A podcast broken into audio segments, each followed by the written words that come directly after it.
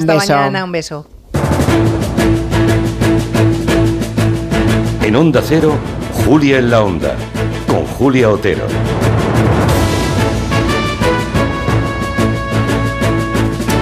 Ayer el secretario general de la ONU, Antonio Guterres, dijo que el mundo está entrando en la era del caos y puso como ejemplo la amenaza de la inteligencia artificial sin control. Y es verdad, sus peligros son reales y ya están aquí. Se acaba de conocer que unos estafadores, muy diestros tecnológicos, desde luego, robaron 23 millones de euros de una multinacional de los negocios financieros en Hong Kong. Los ladrones suplantaron en una videollamada múltiple la cara y la voz de los jefes de esa multinacional y consiguieron que un empleado hiciese una transferencia de 23 millones de dólares. Una videollamada de este tipo, no sé, de nuestro hijo, madre, hermano o jefe, puede ocurrirnos a cualquiera, de modo que nos adentramos en un mundo lleno de sospechas que recela de todo y de todos. Ese sentimiento colectivo no es inocuo, traerá forzosamente consecuencias de las que hoy queremos hablar en el tiempo de gabinete. Estamos en la sociedad de la desconfianza. No solo se difuminan las fronteras entre la verdad y la mentira, sino que la realidad nos induce a recelar de todo y no creer en nada. Ni siquiera fíjense en lo que vemos con nuestros propios ojos, como le pasó a ese pobre empleado de la empresa financiera. ¿Qué consecuencias morales, sociales y políticas va a tener ese llamémosle trastorno de la personalidad colectiva. ¿A dónde nos puede llevar? Lo plantearemos con Arancha Tirado, Elisa Beni y Rafael Narbona. A las cinco y media nos iremos a Galicia porque faltan solo 10 días para las elecciones y vamos a hablar con la candidata del bloque nacionalista galego, con Ana Pontón, que según las encuestas podría llegar a disputarle la presidencia de la Junta al Partido Popular por primera vez desde el 2009.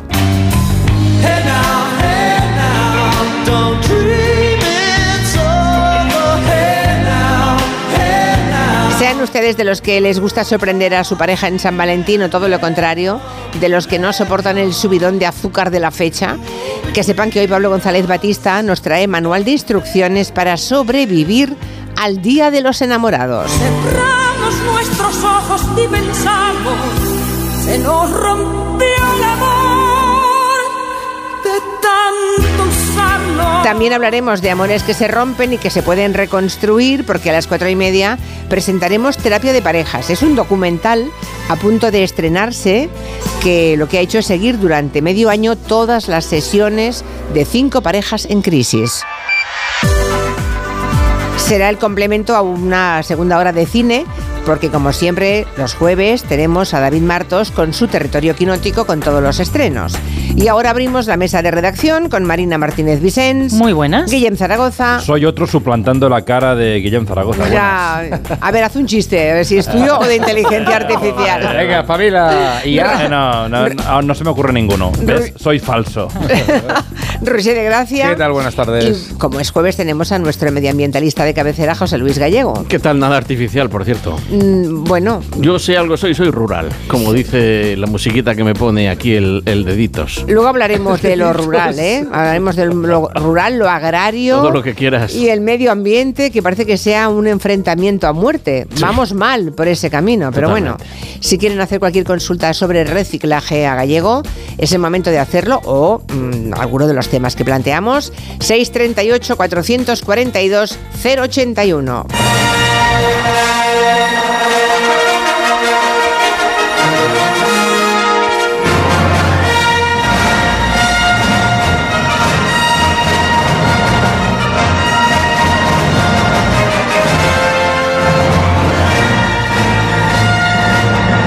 Cuando John Williams le enseñó una maqueta de lo que iba a ser no esta banda sonora, sino la de Tiburón, Spielberg le dijo, ay, no me gusta. John, it doesn't like me. Algo así le diría. Eh.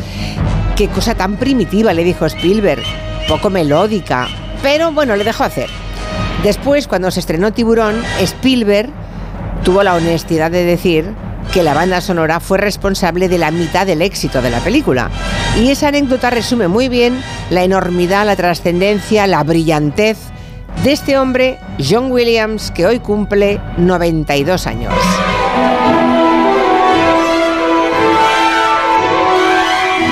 Porque sin todas estas músicas maravillosas que estamos escuchando, todas esas pelis seguramente hubieran tenido un, un impacto distinto. Y qué Oyes- importante es dejar al que sabe hacer lo que sabe sin meterse en su trabajo.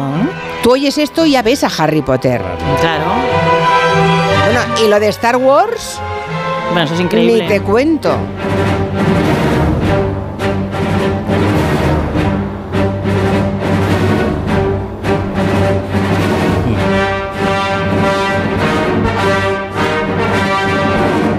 Que me gusta es esta. Y qué tristeza.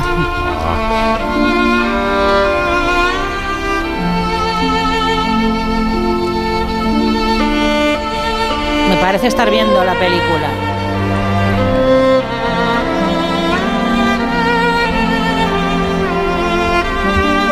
Es maravillosa la música de, de la lista de Schindler. Bueno, es que no puede ser más bueno John Williams. Todas las músicas, todas las bandas sonoras están tan asociadas al mensaje y a la imagen que no podemos desligarlas.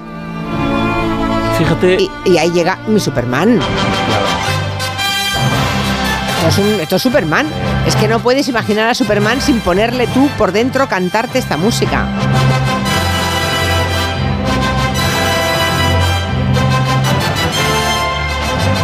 Yo tengo en, en el- en esto que escuchan los muchachos que te ponen ¿El la música. Spotify? Eso. Vale. Tengo una lista de bandas sonoras porque me gustan muchísimo. Pero fíjate, yo soy más de otro John. Que es que además me juego un guisante contigo que vamos a estar de acuerdo. Que es John Barry.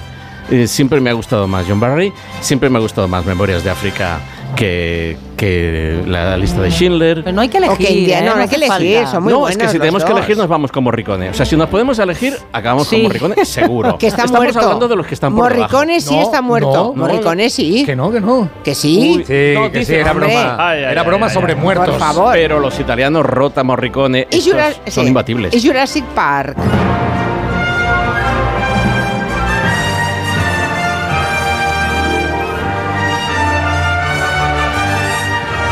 En fin, que el maestro John Williams cumple hoy 92 años, sigue en activo, tiene programados varios conciertos donde dirige a la orquesta de Filadelfia y Sí, si sí, yo pudiera le iría a ver seguro. Sin duda. Su Alteza Real. No, no, no.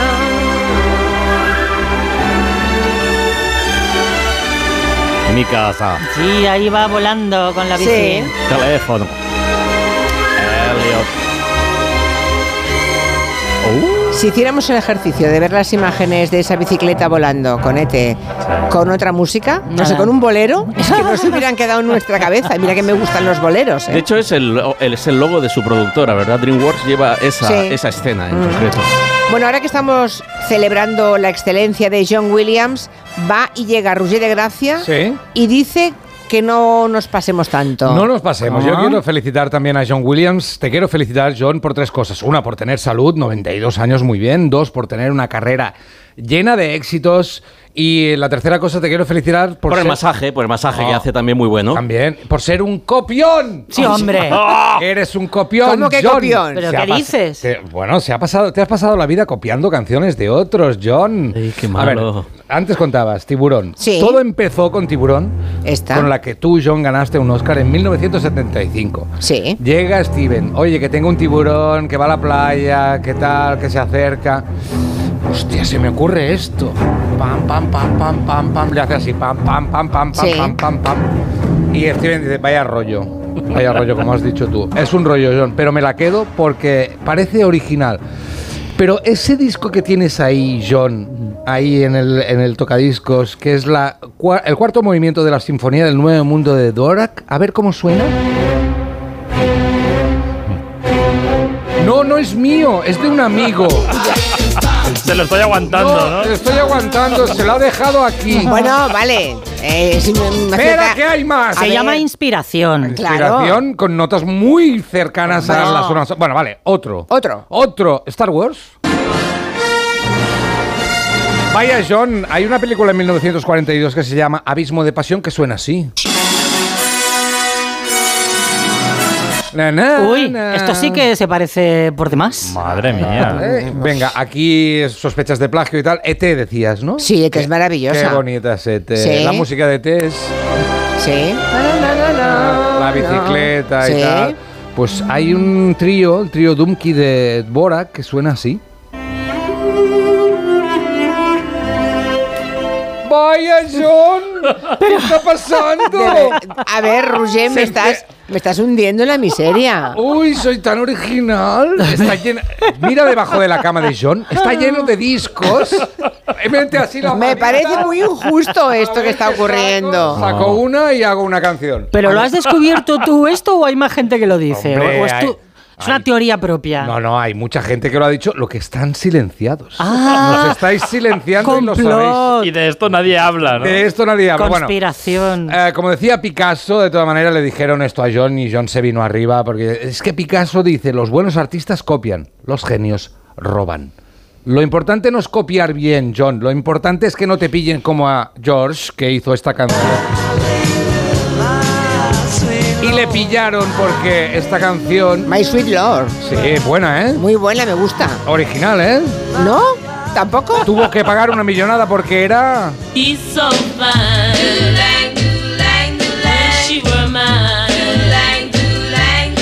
¿En serio? ¿Tuvo que pagar? ¿Perdió el juicio? ¿Sabes que Intentó comprar los derechos de toda la discográfica para no tener que pagar, pero al final tuvo que pagar. Caray. ¡De nada! Qué fuerte. Y entonces John Williams es como Milli Vanilli, ¿no? ¿Nos quieres decir? No, no, no, no.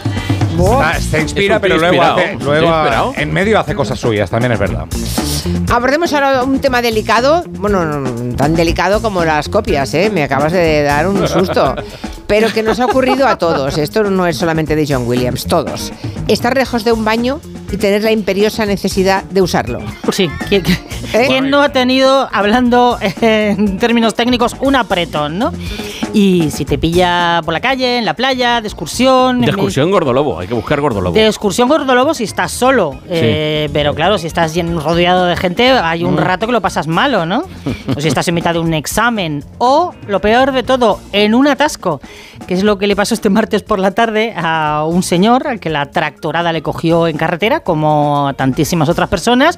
Pero es que él tenía un plus de urgencia en llegar a su destino. El informativo de Antena 3 inmortalizó este momento. Solo han permitido el paso en casos de emergencia. Listo, que hagáis paso un momento. Pues tengo que pasar que me estoy haciendo de vientre. ¿Qué quieres que haga? ¿Qué, qué quieres Pobre. que- Pobre, pobre, empatizamos todos con él, ¿no? Los, los apretones le dan a todo el mundo, son transversales, le puede suceder incluso a la realeza, no te libras por sangre azul. ¿Os acordáis en 2022 hombre. cuando la familia real tenía que ir a entregar el premio al pueblo ejemplar allí en Cadavedo y bueno, la princesa Leonor no llegó hasta allí, sufrió una indisposición. Sofía pasó mala noche y ahora Leonor también se encontraba regular al levantarse. Ha hecho un esfuerzo, pero no ha podido ser. Todos hemos tenido una gastroenteritis alguna vez, no pasa nada. Ha hecho un esfuerzo pero no ha podido ser. A mí lo que más me alucina de este caso es que tuvo que parar en casa Fernando, la sí. criatura, para ir al baño. Y es que no hay piedad con los, eh, celebrities, porque al salir tanto el personal de casa Fernando como los clientes dijeron, sí, Hacer sí, pe- fotos. no perdonamos la foto. Sí, y la sí. muchacha allí con su indisposición tuvo que posar con los reyes. Bueno. Estos son casos de aguas mayores, eh, que son las peores, claramente, pero las menores también te pueden poner en un aprieto. Mercedes Milá le contaba en la tele a Maruja Torres lo que le pasó cuando fue al despacho de Adolfo Suárez a hacerle una entrevista después de años y años persiguiendo la entrevista. con la mala pata maruja que yo me estaba meando viva cuando llegué al despacho. Tenía un pipí de esos de hacer así, de decir que me lo hago, ¿eh? es que me lo hago. Pero yo, claro, no dije nada. Me senté en ese sofá, que además era precioso, ¿sabes? Como elegantísimo. Digo, anda, que imagínate tú que si aquí yo me chorreo todo el sofá, ¿dónde me llevan? ¿Qué hice? Pues dije, Adolfo, por favor, te tengo que decir una cosa antes de empezar que es que me muero de ganas de hacer pis. Y me dice, ay, mujer, por supuesto, primero a la derecha. Y allí que me fui y luego ya empezó la entrevista. Naturalidad, ¿eh? yo creo que es. Además que tiene Mercedes con el pipí, ¿no? También contó que se meaba en la ducha Sí, y no sí, sé sí. cuántas cosas. No, es que además si estás nervioso tienes más ganas de hacer pis, ¿no? O también se te revuelve la tripa, con lo cual examen y cagalera suelen ser dos cosas bastante Atención, ligadas. que nos acaba de escribir el periodista que le hizo la entrevista al hombre que se iba de vientre en Sí, Murcia. era mentira. Como Se llama, no, se llama Joaquín Hernández y dice que pocos, nos escribe en Twitter, eh, gracias Joaquín por escucharnos y por escribirnos, dice que pocos minutos después los agricultores retiraron los tractores para que pudiera defecar. Solidaridad O sea que obrera. hubo final feliz. Perdón, retiraron los tractores, hicieron como una, Una No montañita una de- pantallita para que él pudiera defecar allí mismo. Yo, yo leo lo que nos ha puesto el compañero Joaquín. Bueno, lo retiraron para que pudiera pasar a algún Ah, sitio, vale, vale, imagino, vale, ¿no? vale, vale. Bueno, pues eso. Iniciamos nuestro espacio de medio ambiente en compañía de Coembes, la organización que nos ayuda a cuidar del planeta con el reciclaje de los envases. Hablaremos luego un poco de la sequía, un poco mucho, porque la que están sufriendo en Andalucía y en Cataluña da lugar a muchas cosas, ¿no? A muchas ideas, que si traer agua en barcos, que si desalinizadoras, que si reciclar agua de las depuradoras, en fin, hay aquí también un, un debate muy acalorado por si habría que comunicar la cuenca del Ebro con la del Ter y el Llobregat, porque claro, es que vive mucha gente en toda el área metropolitana de Barcelona Así es. y se habla, pero bueno, lo dejamos para luego todo esto. Así es. Lo Venga, dejamos para luego. pues hablemos del sonido de la Sí, naturaleza. y antes de que lo pongas, dejarme que os diga que este eh, sonido, como diría Monegal, a mí me ha acollonado cuando lo he escuchado. Sí. Es un sonido muy común que a todos os va. Incluso Roger va a ser capaz de decir el nombre del pájaro, cosa que ya significa. En que latín te lo diré. Esto, Sí. esto es- no, con- en latín es posible que, bueno, luego te No, en latín no suelta nada, No, no. Pero digo yo que no. Vamos a escucharlo porque es el pájaro, el famoso pájaro que dice su nombre. A ver, señorito de gracia, dígame usted a ¿Qué? qué, ave pertenece este reclamo. Ru- Ruiseñor. El cucú, ¿Pero el qué el cucut, cucú. el cucut, muy bien. Sabía, quería hombre. decir cuco, quería decir cuco, pero ha dicho el cucut, El muy bien. cucú. Mueve tu una canorus. canción. Bien, esto hasta aquí todo normal y todo agradable, ¿verdad? Lo que ocurre es que esta este eh, eh, sonido, este sonido de la primavera, este anuncio de la primavera, lo he escuchado esta semana. Esto es O sea, ya está aquí. esto es terrorífico. ¿Qué diablos hace un cuco en la península ibérica, en el norte de la península ibérica, eh, a finales de enero, principios de febrero? eh? Eh, esto da, una, da pie a hablar de una situación que pocos, y, y además es que no tiene, no tiene quien proteste, ¿verdad? Porque por desgracia la naturaleza no tiene, no tiene tractores. No puede echarse a bloquear carreteras, ni puede cortar avenidas, ni plantarse delante de parlamentos. La naturaleza, pobrecita, la lleva en silencio. Pero la que está sufriendo, ahí sí con mayúsculas, es que están llegando ya las aves insectívoras, ¿verdad? Y no hay insectos. Están empezando a brotar los árboles y dicen que viene una ola de frío dentro de poco. Es decir, ya no estamos hablando de las cosechas, que es algo sustancial y fundamental. Y yo estoy con que si a ellos les va mal, a nosotros nos va a ir peor. Pero estoy hablando de lo que nos va a ir mal a todos, incluidos a los agricultores. Y es si se derrumba, como se está derrumbando, la naturaleza en bloque. Estos, des- esta, los, los científicos llaman eh, al, al hecho de seguir, eh, de seguir los ciclos, pues eso, al compás de las estaciones, ¿verdad?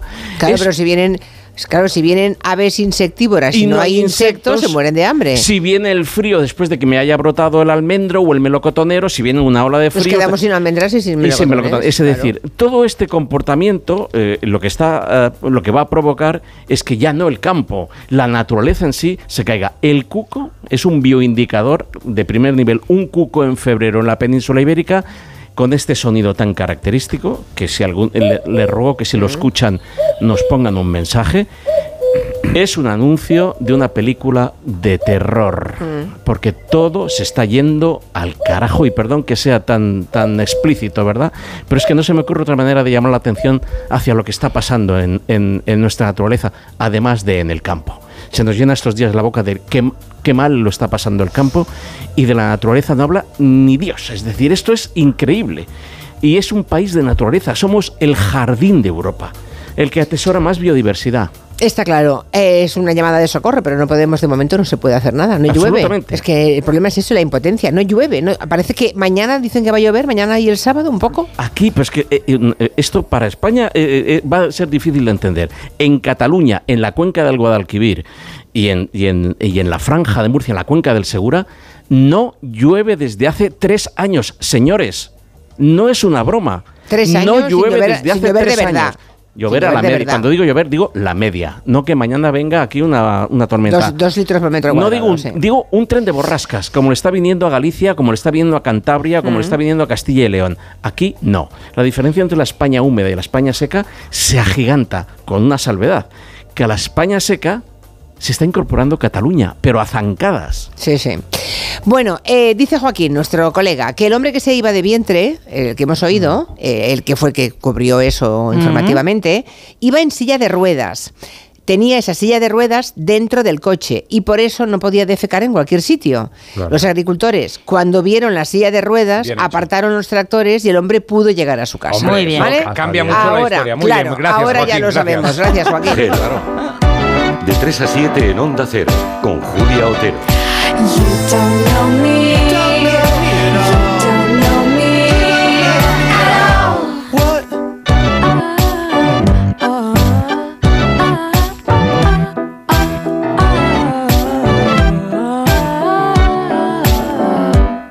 Te lo digo o te lo cuento.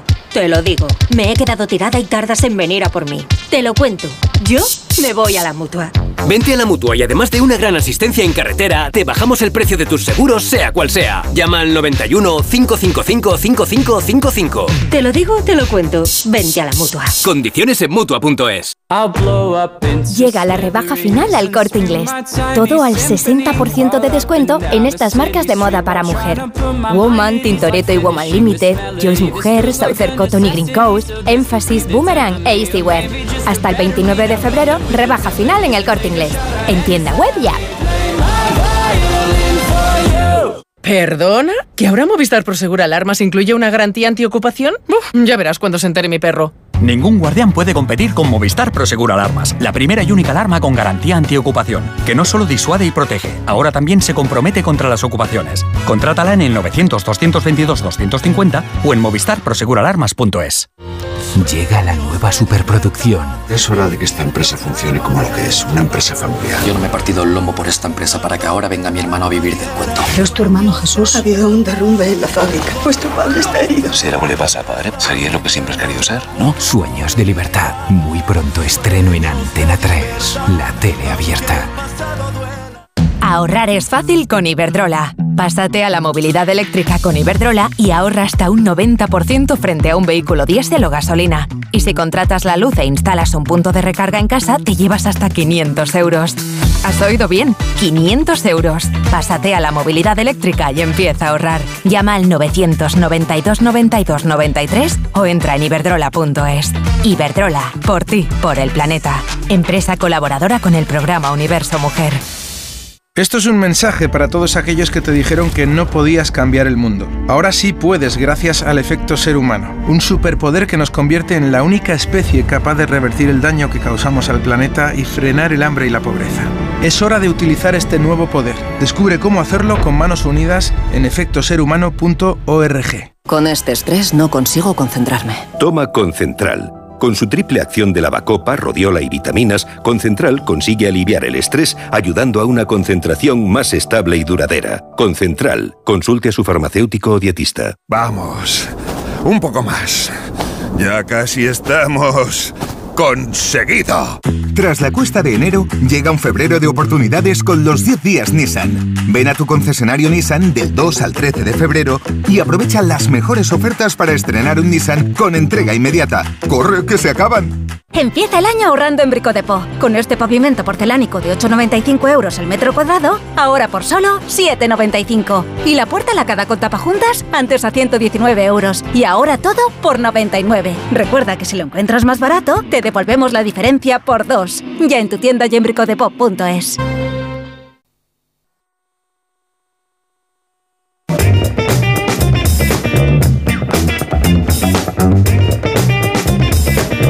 El tema de la semana está siendo la movilización de los agricultores españoles que piden, pues eso, más control a las importaciones de terceros países, que les compensen el aumento de los costes de producción, que las políticas verdes no les ahoguen con más tasas y con más burocracia.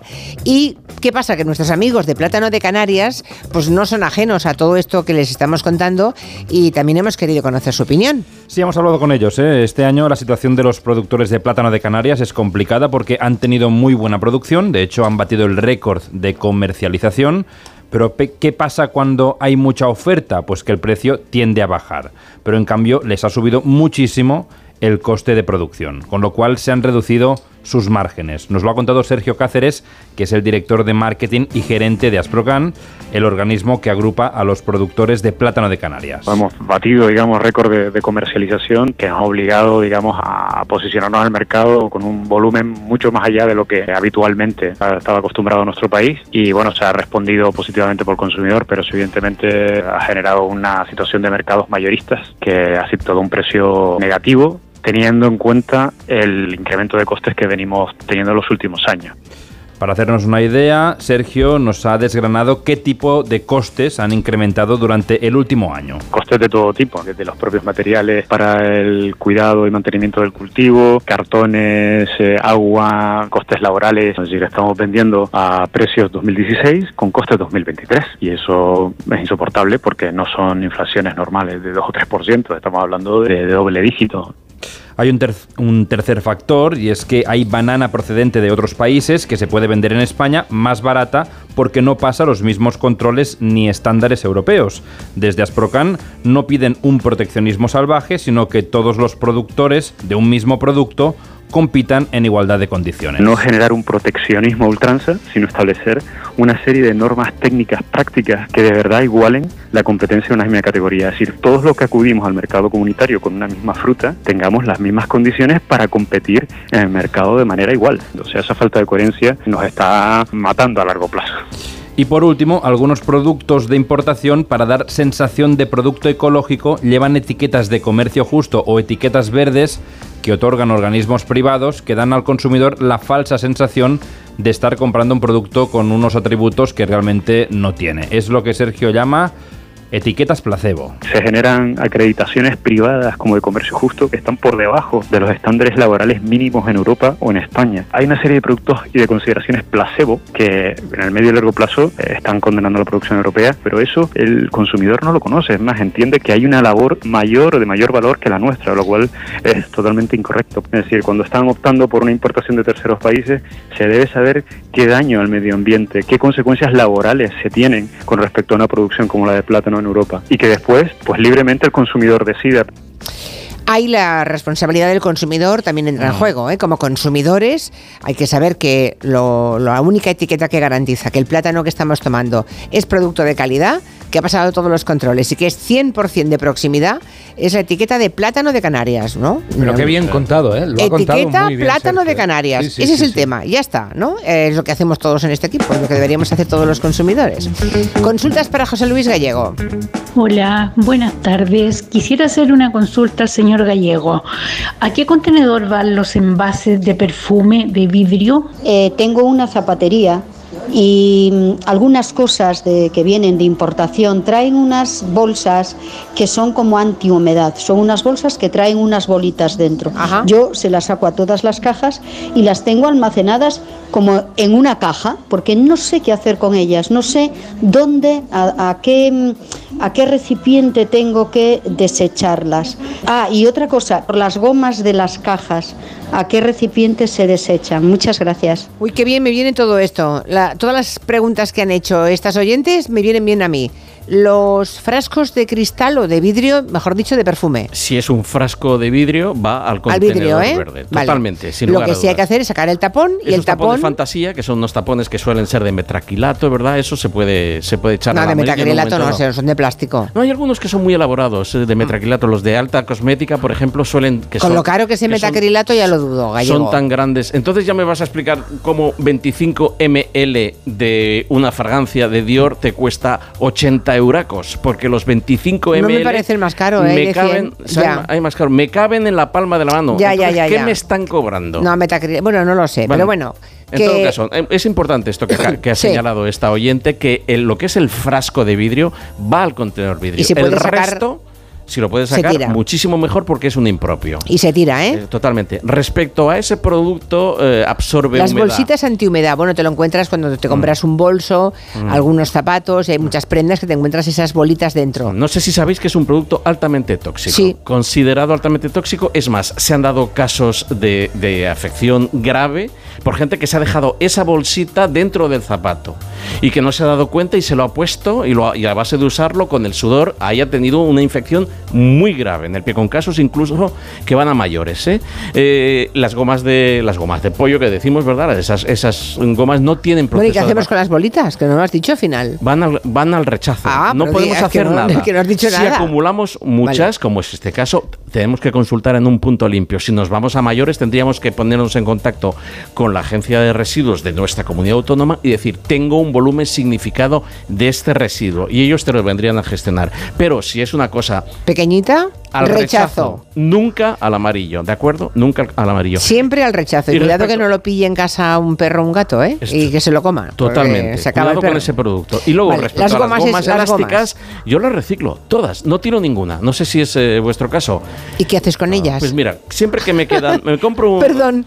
Es que iba a decir, además paquete de, coletas. abro un paquete de patatas fritas, por ejemplo, me sobra medio paquete o un cuarto en, mi caso porque yo no como patatas fritas, ¿verdad? Pero si sobra, lo hago. Le hago un rulo por encima y ahí le la pongo la, goma de pollo, Vale. ¿verdad? Porque eso es un excelente...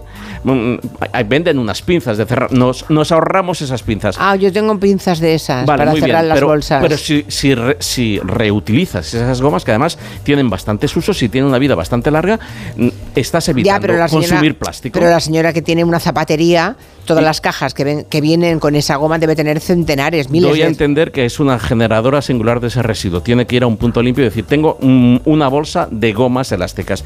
Y a lo mejor me la aceptan, ¿verdad? Yo en el Punto colegio, limpio, cuando éramos vale. pequeños, jugábamos, no sé vosotros, pero jugábamos... tirachinas? No, con- hacíamos pelotas con las gomas Es de... verdad, es verdad. Eh, hacíamos Sí, sí, sí, pelotas sí. con las gomas de- muchas, sí. con las gomas elásticas. Y anda que no botaban aquellas pelotas. En 1910 era sí, sí, más o menos. El 12, el 12. Yo las uso, las uno unas a otras y para eh, mm, asegurar las tapas de una olla. Haces una fabada, por ejemplo, y le vas a llevar a casa a unos amigos. Pues no, y y hay gente que hace Claro. la pulseras. y- aseguras con Ujú. esas gomas y la transportas fenomenal. Hay gente que hace pulseras y que hace, y que hace objetos eh, de ornamento con esas gomas. Siempre hay que buscarle una reutilización. No siempre pasa por el reciclaje. A veces el ingenio hace que un residuo se Eso convierta está bien, en esa un es una buena reflexión, sí. En general, sí. Pensemos, antes de tirar nada, pensemos que... nos Eso puede- sabes quién lo hace mucho? John Williams.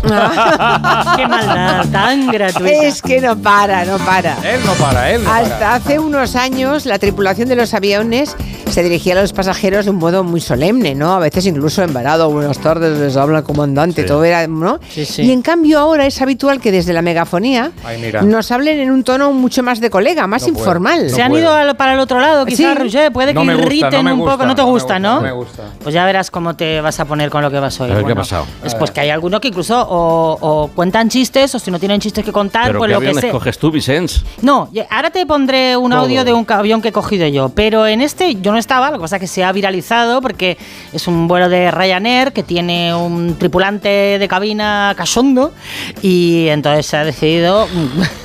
De verdad, no lo pongas, no lo pongas. Me voy, yo me voy. yo me voy. Bueno, pues antes de que vuelva Roger, vamos a oírlo. Alguien Venga. ha colgado en TikTok su manera de leer el menú y dirigirse hacia los pasajeros. Pero lo que no podría faltar, damas y caballeros, en un vuelo español que se precie una deliciosa cervecita, bien fresquita, recién sacada del frigorífico de esas que sudan por sí solas de lo frías que están. ¿Pero qué le pasa? Ah. Yo me bajo del avión, me bajo de las, me tiro un paracaídas. Este está ligando, claramente. bueno, pero con el pasaje Hablando entero, del- con Uh. todo. Pero Marina, ¿esto no te produce tripofobia? Este, este tripulafobia, sí, un poco. A ver, yo me imagino que se aburrirá un poquillo. Bueno, ¿y qué? Yo también me aburro. Pues, y dices tontas una detrás de la otra. bueno, a mí me tocó eh, un piloto motivado también en un vuelo a Barcelona, y ya os lo he contado alguna vez, que desbordaba entusiasmo y la compartía con nosotros. El tiempo en Barcelona, Yo so. Y lo mejor de todo, que vamos a poder volver a redesayunar.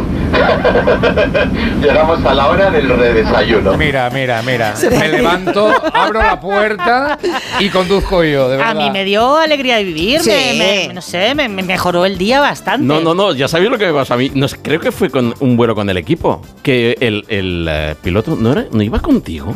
¿Y qué, qué pasó? Bueno, a El ver. ver, piloto si empezó a soltar que era un vuelo sostenible, que se habían ahorrado tantos, eh, Ah, no, no, tantas no. emisiones de No carbono. iba, no iba. y O que- no iba o, No, o ya estaba de- Y que dormida. más allá de lo que dicen los ecologistas, el avión es uno de los medios de comunicación más de, eh, de transporte más sostenibles que hay Te al alcance del pasajero. Sabían que estabas ahí. Claro. No, no, no, no. Iban a por ti. Iban a por Señor ti. comandante. Ya, ya. Hola. Bueno, sigamos, sigamos. Bueno, el año pasado, por estas fechas, un piloto que hacía su primer vuelo como jefe de la tripulación, Jordi Jacas, le agradecía a sus padres el apoyo por eh, haberle ayudado a cumplir su sueño de pilotar un avión comercial.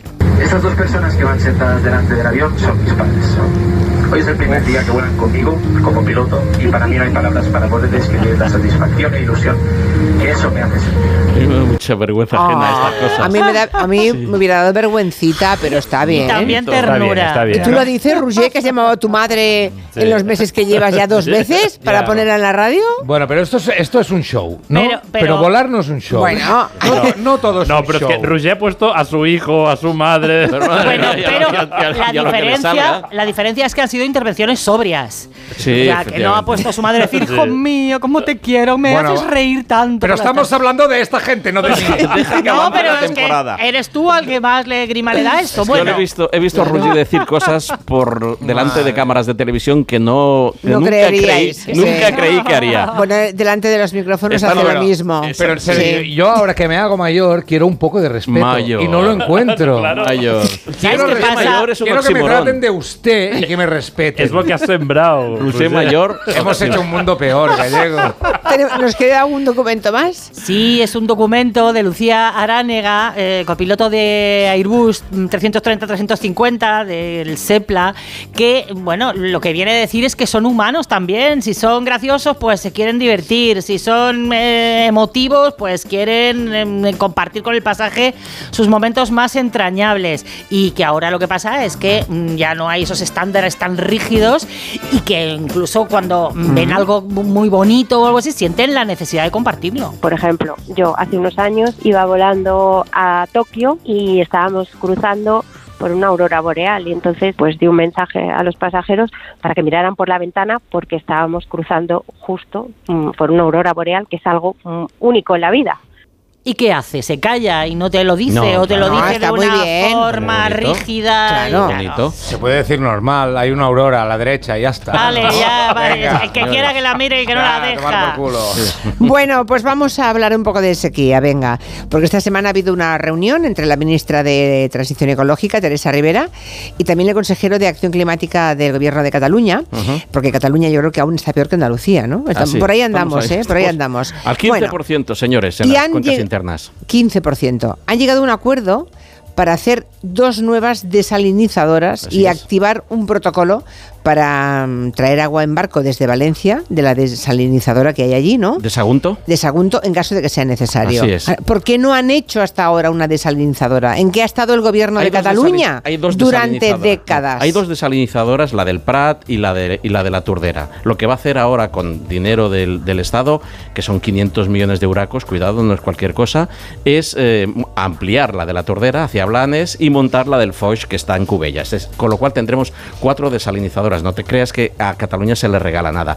Todo esto, acuérdate de lo que te digo hoy, Julia, acabará repercutiendo en el recibo del agua de los consumidores. Ya, ya. Y eso lo sabemos todos. Pues ¿de mira que el agua en Barcelona Es ciudad cara. la pagamos carísima. Es cara, pues va a ser todavía, Carísima. todavía mucho más cara. En cualquier caso, como siempre que estamos ante estas situaciones, ha vuelto a salir el fantasma del trasvase del Ebro. Y todo a raíz de que la- ¿Quién eh, pide? ¿Quién pide el trasvase del Ebro? Pues eh, el, el Foment del Treball, claro. O sea, la patronal catalana, eh, la COE eh, catalana, Pero dice se que- niegan, pero se niegan tanto. El gobierno autónomo como el gobierno de España. Esquerra Republicana es un partido antitransvasista de toda la vida y de hecho ha sido quien ha liderado eh, los movimientos contra, la, contra el plan hidroilógico nacional que se, pre- que se pretendía ah, perpetrar hace unos años. Y el Partido Socialista lo que hace es defender los intereses de toda, de toda la península, no de una parte en concreto. Con lo cual me parece sensato. Y déjame que te dé cuatro números del, del Ebro, porque aquí da la sensación, una, de que el Ebro tira el agua al mar, que se lo van a decir a los pescadores de, San- de la Rápida. Es verdad, es que siempre estamos con lo mismo. sí,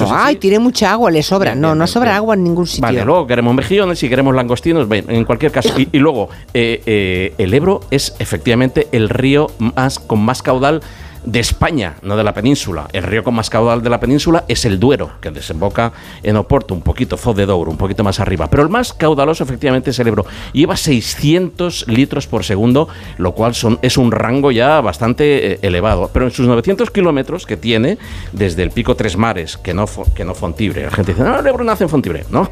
Ahí en, en el Alto Campo les ilustrarán un poquito. Nace en el pico Tres Mares, un poquito más arriba. Y, y efectivamente muere en San Jaume de Enveja, en el delta del Ebro. Ahí es el río que tiene más en, todo, en toda su cuenca, que tiene más pantanos y más presas de toda Europa. O sea que ya Es está el lo, suficientemente ex- explotado el No Ebro. puede más. Vale. Efectivamente es gigantesco, pero como ha, ha corrido el mantra de que el río, de que el, el Ebro es el Iber y el Iber pues eh, es eh, in- eh, inabarcable, ¿verdad? Hemos ido tirando de él. Eh, de hecho, el- esos 600 litros por segundo en el tramo medio estos días está en torno a 70 litros por, segundo. Cuidado y te debía de ir a 600. El año pasado, que fue uno de los años más secos para toda la cuenca del Ebro, hubieron restricciones. Y me gustaría que llamase algún oyente que hubiese tenido de la cuenca del Ebro, que hubiese tenido restricciones en su casa para. Porque no se dice que en el Ebro y, y se han perdido muchísimas cosechas en toda la cuenca del Ebro. Con lo cual, O sea, basta ya. trasvasar el Ebro eh, es una mala idea. El, el Ebro no da para más. ¿Y el delta cómo está entonces? El, el delta se está hundiendo, como venimos anunciando. ¿Por desde- falta de agua? Por falta, por falta de agua y por falta de sedimentos. Ya. Esas presas lo que hacen es que retienen el sedimento. Y la plataforma deltaica, que para que la gente me entienda, como una especie de lenteja que está flotando encima del mar con los aportes del Ebro, se está hundiendo poco a poco. Por eso las gentes del, Ebro, de las terras del Ebro, están desesperados. Y cada vez que oyen decir que nos vamos a llevar el Ebro hacia Barcelona, se les ponen los pelos como escarpias. Es que mm, basta ya de intentar vender la moto de que al Ebro le sobra agua. Al Ebro no le sobra ni una gota de agua. Vale. Por aquí dice Sonia, los del trasvase del Ebro son unos cansinos. Nunca nos sobra agua. Os invito a venir en verano a Zaragoza. Ya veréis el nivel que lleva. Totalmente. Sí. Pues nada, mm, queda dicho. Cuando oigan ustedes hablar de trasvase del Ebro, piensen en los datos que, que acaba de repasarnos aquí José Luis Gallego. El 69% de los jóvenes españoles confiesa sentirse o haberse sentido alguna vez solos en su vida. Son conclusiones de un estudio que se ha hecho, un gran estudio, sobre la soledad no deseada.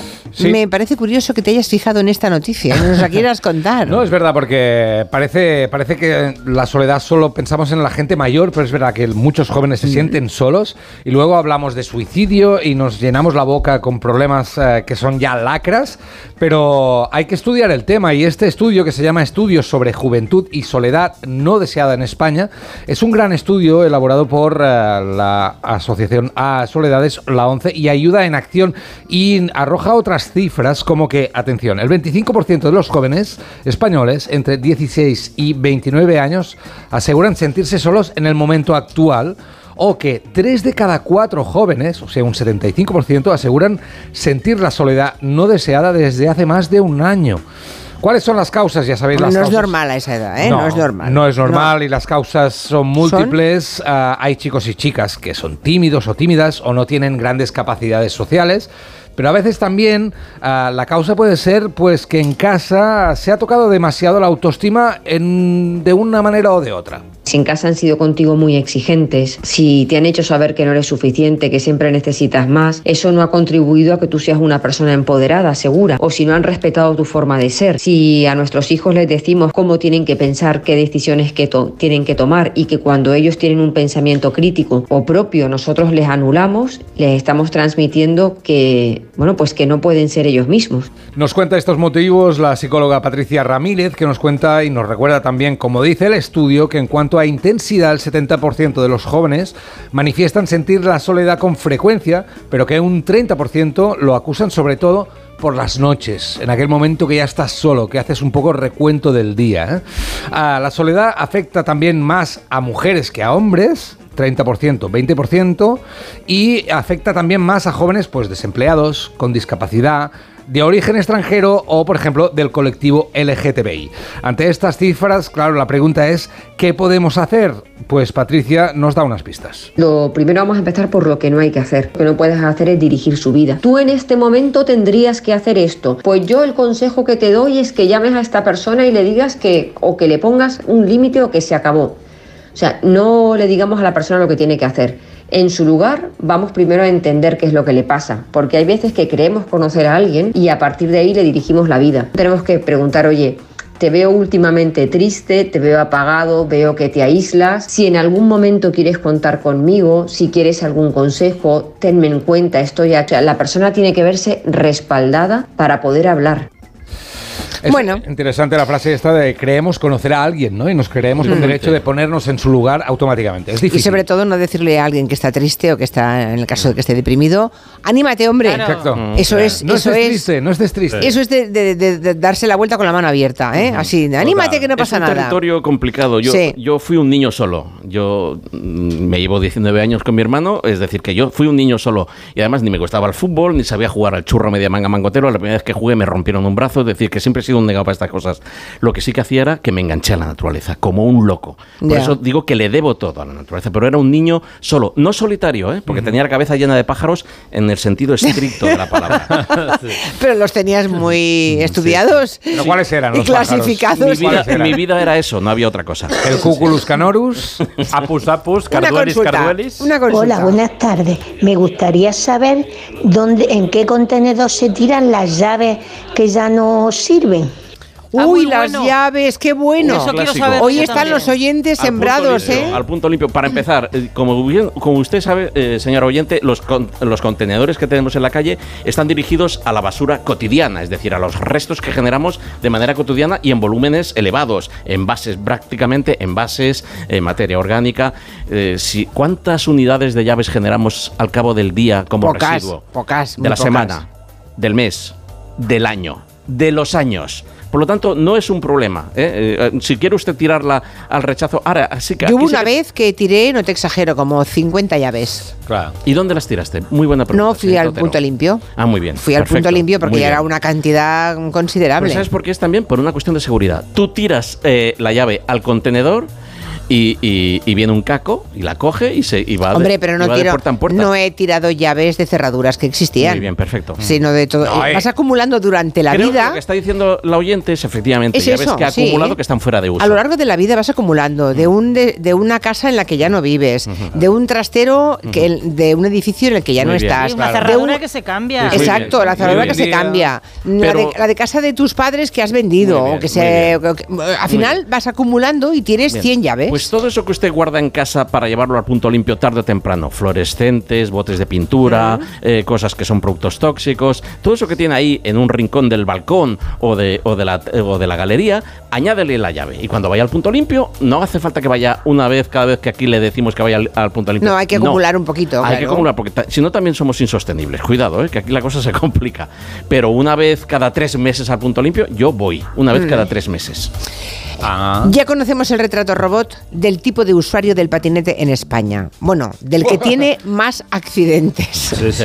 Es un hombre. ¿Sorpresa? Sí, joven. No, ¿verdad? De entre 15 y 34 años. Uy. Ojo. Y vive sí me sorprende. ¿Dónde? en Cataluña. ¡Hombre! Ese es el retrato robot del que tiene accidentes. Siete letras. Sí. Acaba con il. Bueno, el estudio lo ha hecho la compañía Mafre y nos sirve un poco para conocer el perfil del usuario que tiene más eh, siniestros. Ojo, tres de cada cuatro son hombres y nos cuenta más detalles el experto en seguridad vial de Fundación Mafre, Jorge Ortega. El patrón es que es un hombre, en un 73% de los siniestros con fallecidos han sido hombres frente a un 27% de mujeres. Y, y bueno, pues eh, eh, hablando también de fallecidos, hablamos que el 59% de los fallecidos se han producido entre 15 y 34 años. ¿no? Cuidado, si nos eh, vamos a hablar de comunidades, pues aquí la peor parte la lleva Cataluña con cuatro fallecidos y Andalucía con tres, más ese peatón atropellado, esa señora concretamente atropellada en, en Andalucía.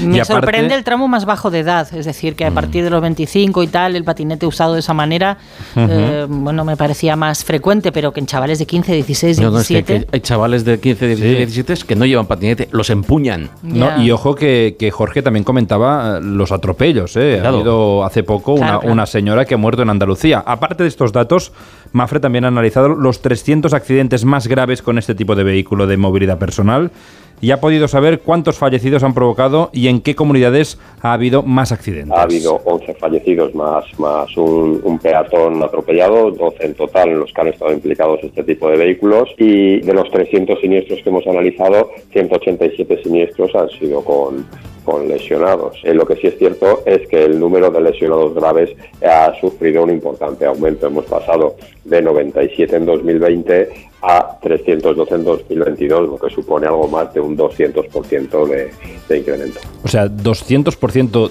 de incremento de accidentes en solo cuatro años. Así es. Sí, sí. Bueno, eh, a medida que, han- que hemos ido adquiriendo patines, ¿no? Sí. Claro, patinetes, vamos, patines Además, no eh, patinetes. eh, aquí en, en, eh, en Barcelona, en el Hospital del Mar, ya lanzó el Ayuntamiento de Barcelona una alerta diciendo que las lesiones son muchísimo más graves que las de bicicleta y las de moto. Se están poniendo muchas más multas. ¿eh? El año 2022 se pusieron 21.000 multas, eh, a diferencia del 2019 que eran 6.000. O Yo sea, cada se vez los están veo poniendo más. las pilas. Los ¿eh? veo bueno, es que van como locos, ¿eh? Totalmente. O sea, es que, muchos patinetes, además, lo que antes se decía la moto está preparada, que, que era que, la, que intervenías en ella para que corriera más. Ahora con los Es patinetes. que había un muchísimo. examen, simplemente que había un examen. Es que hoy yo cojo un patinete y me pongo aquí por las ramblas como un loco y hasta que no me dé con un guardia urbano puedo montar aquí un, un- un pitoste impresionante. No lo hagas, os dejarías quedar mal. A los 200 metros sería yo. Yo te grabo, yo te grabo. Despedimos a los amigos de Coembes. Estás en casa y te llega el paquete que tanto estabas esperando. Después reciclas la caja de cartón en el contenedor azul para que se convierta en el libro que alguien lee mientras recoge el paquete que tanto estaba esperando. En la economía circular, recicla siempre el papel y el cartón en el contenedor azul para que el mundo no deje de girar. Ecoembes. Reduce, reutiliza, recicla. Dice aquí un oyente que hacemos demagogia con el trasvase, que de, de hacerse se haría cuando hubiese riadas, no durante todo el año. Pues Claro, o sea, esto se- se- estamos hablando de un trasvase selectivo. Mire, lo que no se puede hacer es que con, con problemas coyunturales solucionarlo con, con, eh, respuestas estructurales. Es decir, a, a problemas coyunturales, respuestas coyunturales. Bueno, eh, y Sirenero nos dice que es un oyente muy fiel de este programa, que el otro día estuvo a punto de ser atropellado por un patinete en la acera junto a su casa. Sí, sí, sí, sí. Aquí es el pan de cada día. Se- Vas esquivando, vas esquivando. Y Kiko añade, sí, sí, Yo, por muchas ejemplo, pero- multas, pero, sí. si no las cobran no sirve de nada. Yo no voy nada tranquilo cuando voy con el patinete por la acera. Se te cruzan, que, ir- que apartaros Los un peatones poco, de este, son verdad. unos jetas. No te imagino con un patinete, sinceramente. Claro, no pues, te imagino con ese búscame, equilibrio que Dios te ha dado. Madre mía. Bueno, llegamos al final de esta primera hora. ¿Una cosa que te quede por decir, Nada, José Luis? Que seamos conscientes de la situación que estamos atravesando. El agua. Y que toda Ahorremos gota agua. cuenta y, a- y hablo de toda la península. ¿Sabes qué he empezado a hacer yo? Con el agua de lavar la verdura o la lechuga, riego las plantas. Hombre, bienvenida, bienvenida. Hombre, sí. Mira, Quintanilla dice que No, también. pero eso es En de- serio, ¿eh? Eso es de primero de básica. Si Ya, estáis ahí, sí, pero- ya os vale. Sí. Estamos, hay gente que estamos metiendo el agua de la ducha en el cubo desde hace años y no somos ni unos frikis ni unos cutres. Pero ya hago una cosa, es que yo me, mo- yo me mojo ya con el agua fría. Bueno, yo no espero que esté caliente. Soy una chicarrona del norte de yo. siempre, de siempre. ¿Eh? Vale, empiezo y acabo con agua fría. Venga. Así tengo yo las venas. ¡Hala! Hasta la semana que viene, Hasta la Gallego. semana que viene. Seguimos con el cine y David Martos en cuanto acaben las noticias de las 4, las 3 en Canarias.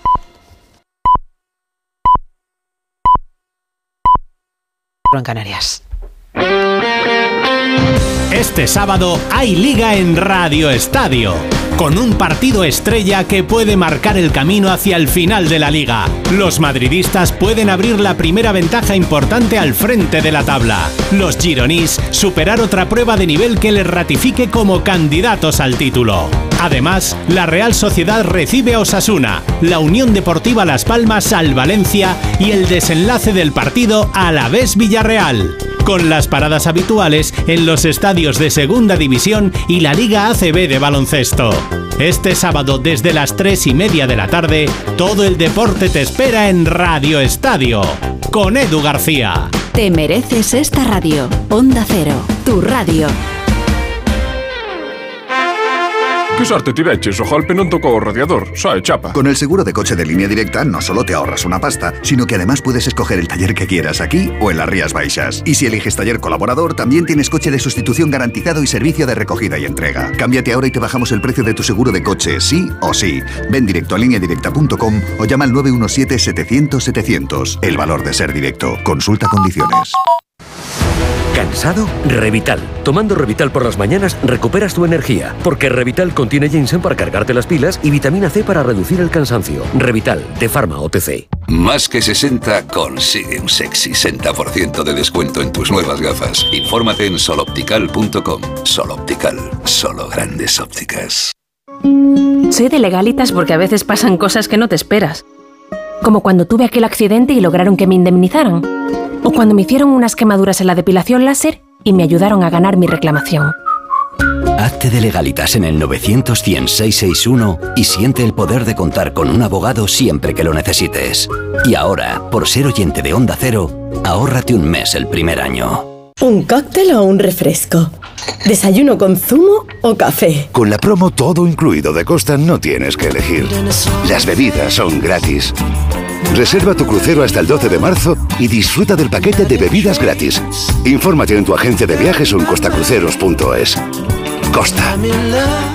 Hola Andrés, ¿qué tal el fin de semana? Pues han intentado robar en casa de mi hermana mientras estábamos celebrando el cumpleaños de mi madre. Así que imagínate. Dile a tu hermana que se ponga una alarma. Yo tengo la de Securitas Direct y estoy muy contento. Por lo que cuesta, merece la pena la tranquilidad que da. Protege tu hogar frente a robos y ocupaciones con la alarma de Securitas Direct. Llama ahora al 900-272-272. ¿Cansado de toser? Toma Herbetón Respire. Herbetón jarabe con extracto de pino y eucalipto espectora y reduce el espasmo bronquial. Herbetón Respire. Consulte a su farmacéutico o dietista. El paraíso tiene más de con quién que de dónde. Soy Sara Búo, poeta. Este 14 de febrero te queremos desear feliz día de San Valentín. El corte inglés. En tienda web y app. Salimos a correr cada día con la misma ilusión y nos imaginamos ese mañana, los nervios, ese nudo en el estómago. Y probamos, nos equivocamos, pero siempre soñando con superarnos. Juntos haremos realidad todo aquello que seamos capaces de imaginar. Imaginémonos cruzando la meta del Movistar Madrid Medio Maratón el 7 de abril. Inscríbete ya en mediomaratonmadrid.es y si eres de distancias más cortas, corre los 5 kilómetros solidarios de la carrera Pro Futuro para ayudar a reducir la brecha educativa en las escuelas más vulnerables del mundo. Telefónica, 100 años conectando la vida de las personas.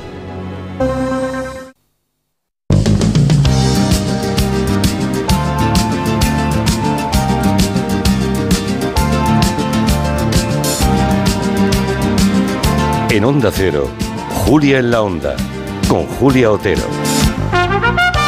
¿Han ido alguna vez a una terapia de parejas? Existir existen, ¿eh?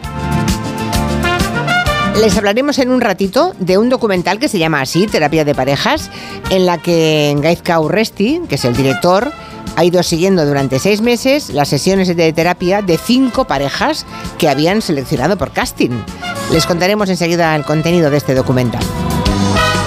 Todo muy de cine, porque a esta hora, como todos los días, tenemos ya preparado a David Martos, el director de quinótico.es. ¿Qué tal? Voy colonizando este programa poco a poco. Soy Sí. un virus. Un mensaje de la mutua y empezamos. Un mensaje, si tu compañía no te deja hacer gestiones online, no te preocupes porque si te vas a la mutua puedes realizar todas esas gestiones desde el móvil y además te van a bajar el precio de cualquiera de tus seguros, sea cual sea. Es muy fácil, tienes que llamar al 91 555 5555. ¿Te lo digo o te lo cuento? Vete a la mutua. Condiciones en mutua.es. Nos lo dice y nos lo cuenta David Martos, porque estamos solo a 48 horas de los premios Goya y debes estar nerviosísimo, ¿no? ¿Vas a repetir aquella americana granate de terciopelo tan chula de los premios Feroz o no? Hasta yo que no sé nada de estilo sé que no se puede repetir tan cerca. Hay que Ah. dejar un tiempo. Hay que dejar que se olviden, ¿no? Exacto. Que descansa la retina de la gente. No, no, voy a llevar una pajarita bastante chula que me regalaron en mi cumpleaños. Y oye, ante la duda, traje negro, camisa blanca. Traje negro, camisa blanca y pajarita, que creo que, creo que es como lila, eh, así moradita, lila, sí. Ah, qué bueno. Bueno, No, no, no, no, una cosa más discreta. Ya La banda, diría yo. Ya saben que ustedes pueden ser críticas y críticos de cine y de series también.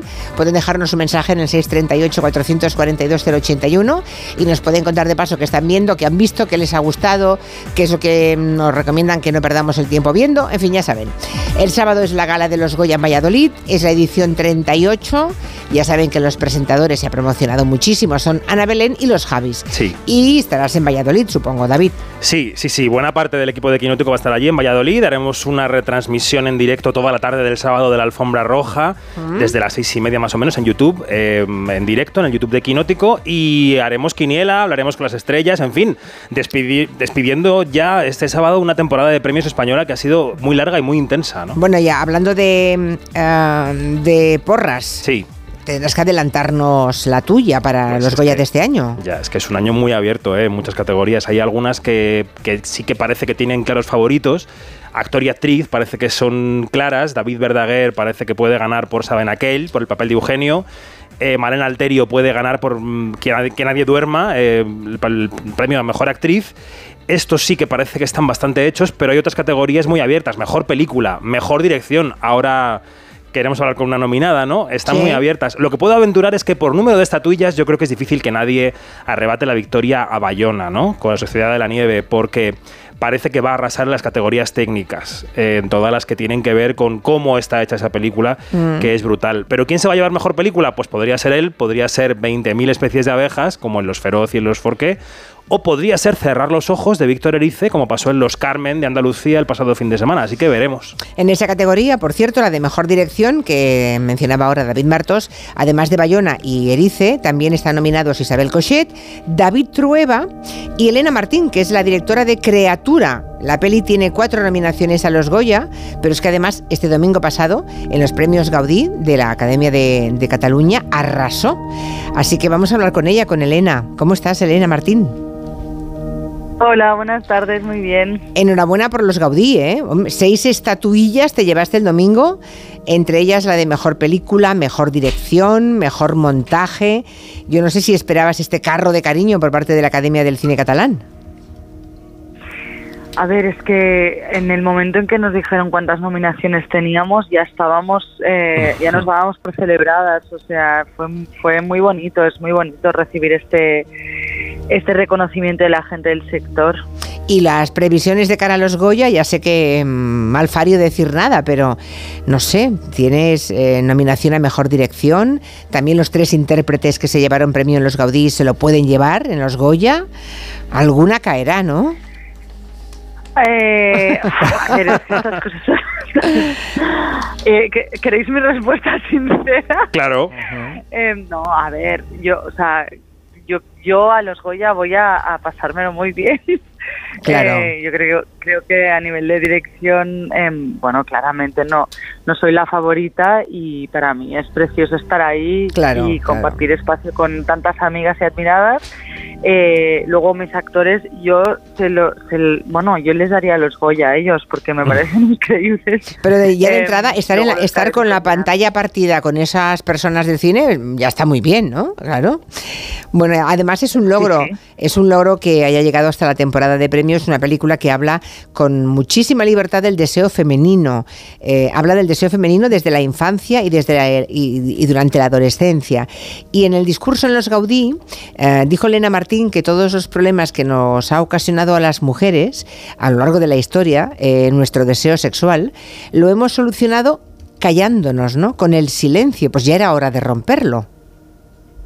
Mm, Sí, eh, lo que dije los Gaudí, te- por una parte hace referencia a lo que comentas y por otro lado también al silencio de los demás. O sea, eh, evidentemente nosotras eh, contando nuestras historias estamos rompiendo también una dinámica histórica, pero luego también hacía referencia a lo que habla la peli, ¿no? Que al final hacer ver que no existe algo que existe eh, es reprimirlo, ¿no? Y es quitarle ese lugar que, que le pertenece.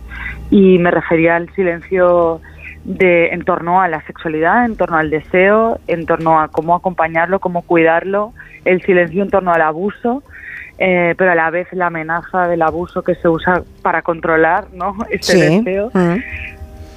Sí, para mí tenía que ver un poco con todo eso. Estaba yo pensando qué películas han abordado el, el deseo femenino y ahora mismo no me viene ninguna a la cabeza. ¿Cuáles os vienen a vosotros? A, a ti, Elena, y a ti, David. Pues son ¿Alguna? escasas, ¿no, Elena? Yo creo que, la- que el cine es un tema que ha tenido muy debajo de la alfombra, ¿no crees? Mm. Sí, la verdad es que nos ha costado mucho en el proceso de creación de criatura em, encontrar referentes. Sí es verdad que hay películas que abordan el tema del deseo. Me atrevería a decir que ninguna, que ninguna que conozcamos, porque no hemos visto todas las películas del mundo, pero que aborde el deseo en la infancia. Em, sí que tuvimos de referente algunas tramas de algunas pelis, ¿no? Como habían escenas que de repente nos inspiraban. Eh, hay una trama en la película de Me and You and Everyone We Know de Miranda July, que son dos hermanos que exploran el lenguaje de los chats, ¿no? Y, y hay como una como una aproximación muy patosa y muy tierna a, como a los chats estos de ligoteo y son muy pequeños ellos. Eh, bueno, hay referentes sueltos y, y concretos de de repente una escena, una trama, pero muy poco. Muy poco. Bueno, Mm. no encontramos ninguno entero, no. Bueno, yo no- aún he visto la película, tengo muchas ganas de verla. Espero que eh, espero que, que- que me guste mucho. ¿A ti tú la has visto, David, o no? Está en los cines. ya, ya, por eso, por eso voy a ir a verla, voy a ir a verla. Es que no, la vida no me, no me da para todo, no me da para todo. Sí, yo la vi antes del Festival de Cannes, donde ganó el premio a la mejor película europea en la quincena de cineastas, que es un premiazo para el cine español. Así que es una larga temporada de, de festivales y premios la que cierra ahora Criatura. Mm. Bueno, pues Elena, te deseamos toda la suerte, estaremos pendiente. Te vas a encontrar con David Martos en la alfombra roja cuando entres. Eh, trátale, con cari- trátale con cariño. Nos tenemos vistos ya, así que será una, una más. Elena Martín, enhorabuena, gracias. Muchísimas gracias. Bueno, vamos con la cartelera de esta semana. Llega a los cines una nueva versión del color púrpura, que es aquella película que dirigió Steven Spielberg en los años 80 con Whoopi Goldberg y Oprah Winfrey, de la que recordaré toda la vida aquella secuencia, David, Sí. en la que Whoopi Goldberg dice, soy pobre, negra y mujer. Efectivamente. Y ya, o sea, los 80. ¿qué más me puede pasar? ¿no? Tengo, todo lo- tengo todas las, las cartas marcadas de salida, ¿no? Pues eh, el otro nombre que mencionabas, el de Oprah Winfrey, es el nombre de una señora que produce esta película, porque ha querido sacar adelante esta nueva versión, que hay que aclarar que no es exactamente un remake de aquella del 85, que tuvo 11 nominaciones a los Oscar y ningún premio, sino que es una adaptación al cine del musical que se hizo sobre la misma historia, un musical de Broadway. Entonces lo que llega a los cines es la versión de la película, pero en musical, así que sí, amigos, en esta película cantan, cantan. Don't need you to love me. Buenas tardes. Necesito una mujer. Aunque tengamos que separarnos, tú y yo somos un solo corazón. ¡Fuera de mis tierras! you. Escribiré todos los días. Solo si me muero dejaré de escribirte. Bueno, es Dramón. El que haya Ya visto la original sabe Hombre, que es Dramón. hombre. sabe que es Dramón. Eh, para quien no recuerda la historia, es la de Silly, que llaman en la película, la llaman así Silly, una chica negra a la que su padre a comienzos del siglo XX pues entrega en matrimonio a un granjero que la maltrata. Ella va a ir conociendo, ella va a ir liberándose poco a poco a través de las décadas y también a través de varios personajes que irá conociendo en su vida y le irán abriendo los ojos. ¿no? En la película están muy bien algunas de las actrices, como Taraji P. Henson o Daniel Brooks. Esta última, Daniel Brooks, es la que está nominada al Oscar en este 2024. Mm. No sé si se lo llevará. Eh, quizá este número de nominaciones ha bajado tanto de 11 a 1 porque la película a mí me parece un poco soporífera. O sea, Ya. se hace larguísima. O sea, en comparación con la versión de Spielberg, Mal. mal. Vale, vale. Las canciones lentas, pesadas, parece que no pasa el tiempo, que estás allí recogiendo algodón con ellos un día y otro día y otro día mientras ves la película. O sea, es una. de esas pelis que yo creo que tienen mucho mejor idea que ejecución y es uno de esos musicales que deberían haberse quedado en el escenario. Hay películas que tú ves que claramente están hechas para las tablas y no para el cine. Bueno, te leo algunos mensajes de oyentes. Miguel Ángel dice que el otro día vio en Sky Showtime Los Enviados, que es lo último de Miguel Ángel Silvestre, y dice, no entiendo cómo un gran actor como él le ofrecen papeles tan malos. La serie no hay por dónde cogerla, me quedé dormido incluso. Yo todavía no la he visto, la tengo pendiente. Vale, pues según Miguel Ángel te lo puedes ahorrar. Vale, Dice la Gatraca que ayer vio Robot Dreams, Ajá. Robot Dreams, que le pareció muy bonita y que merecía mucho más tiempo en las salas. Que también le gustó mucho 20.000 especies de abejas y que tanto Sofía Otero como Patricia López Arnaiz se pueden llevar un Goya tranquilamente. Bueno, Sofía Otero no, porque Sofía es niña. Otero no, Y porque en es España niña. no se puede. claro. Efectivamente, pero mañana parece que va a entregar premio, bueno, el sábado en la gala de los Goya. Parece que la han reclutado como entregadora. Y Robot Dreams es la favorita para llevarse el premio de animación. Claro. Y también está nominada al Oscar, como sabéis. Y luego otro oyente eh, nos dice ah, que la semana pasada vio la película Los Colonos, eh, que es muy dura pero necesaria para dar visibilidad al colonialismo, colonialismo en Chile y al genocidio Selknam. Es buenísima esa película. Los Colonos, De ¿sí? Felipe Galvez, sí. Estuvo muy poco tiempo en salas, seguramente se podrá pillar ya en alguna plataforma. Es una película muy lenta, pero muy descriptiva de cómo la civilización se ha comido en todas partes, también en Chile, a los pobladores originarios, a la gente que estaba allí antes de que llegara el hombre blanco. Mm. Y Los Colonos es una película que también da muestra de esto. Está muy, muy bien esa película. Muy bien, pues nada, tenían razón los oyentes, ¿ves? También hacen de críticos. Pues Desde Venecia, que nos llevas hablando de la peli sobre el fundador de la marca Ferrari, Ay, que se llama ay, ay. Ferrari, Mm. y de su mujer, Laura, que mm, está interpretada por Penélope Cruz. Y dices que, y lo recuerdo, que si no fuera por Penélope Cruz, la película sería un naufragio. Sí, no, tienes buena memoria porque eso fue lo que dije. Es una película de época de esas que hace Hollywood sin ningún complejo. Eh, la dirige Michael Mann y entonces ¿qué hacen? Pues nos llevan a la Italia de los años 50 y colocan allí a Adam Driver como Enzo Ferrari, el fundador de la marca, y a Penélope Cruz como Laura Ferrari, que era su mujer. Mm. Y entonces ponen a estos dos actores a hablar eh, con acento italiano, pero en inglés. Entonces de repente hay un secundario que les dice, ma como, cualquier cosa en inglés, y ellos responden en inglés. Pero, o sea, el, el secundario habla en italiano, quiero decir, y ellos responden en inglés con acento italiano. O sea, una cosa muy de Uy. otro momento, ¿no? Ya. Eh, el trailer que hemos traído es versión doblada porque, salvo Penélope Cruz, el resto no se salva del naufragio, vamos, ni de broma. La gente que vivía en ese entorno lo No, esta es sabía. Penélope. Sí. El trailer, el trailer que teníamos por ahí preparado. ¿Un tráiler? Espera, que a ver si nos hemos Bueno, no liado. pasa nada, si no sigo yo contando de qué va la Adam película. Driver ya hizo de Gucci, ¿no? Ahora de Ferrari.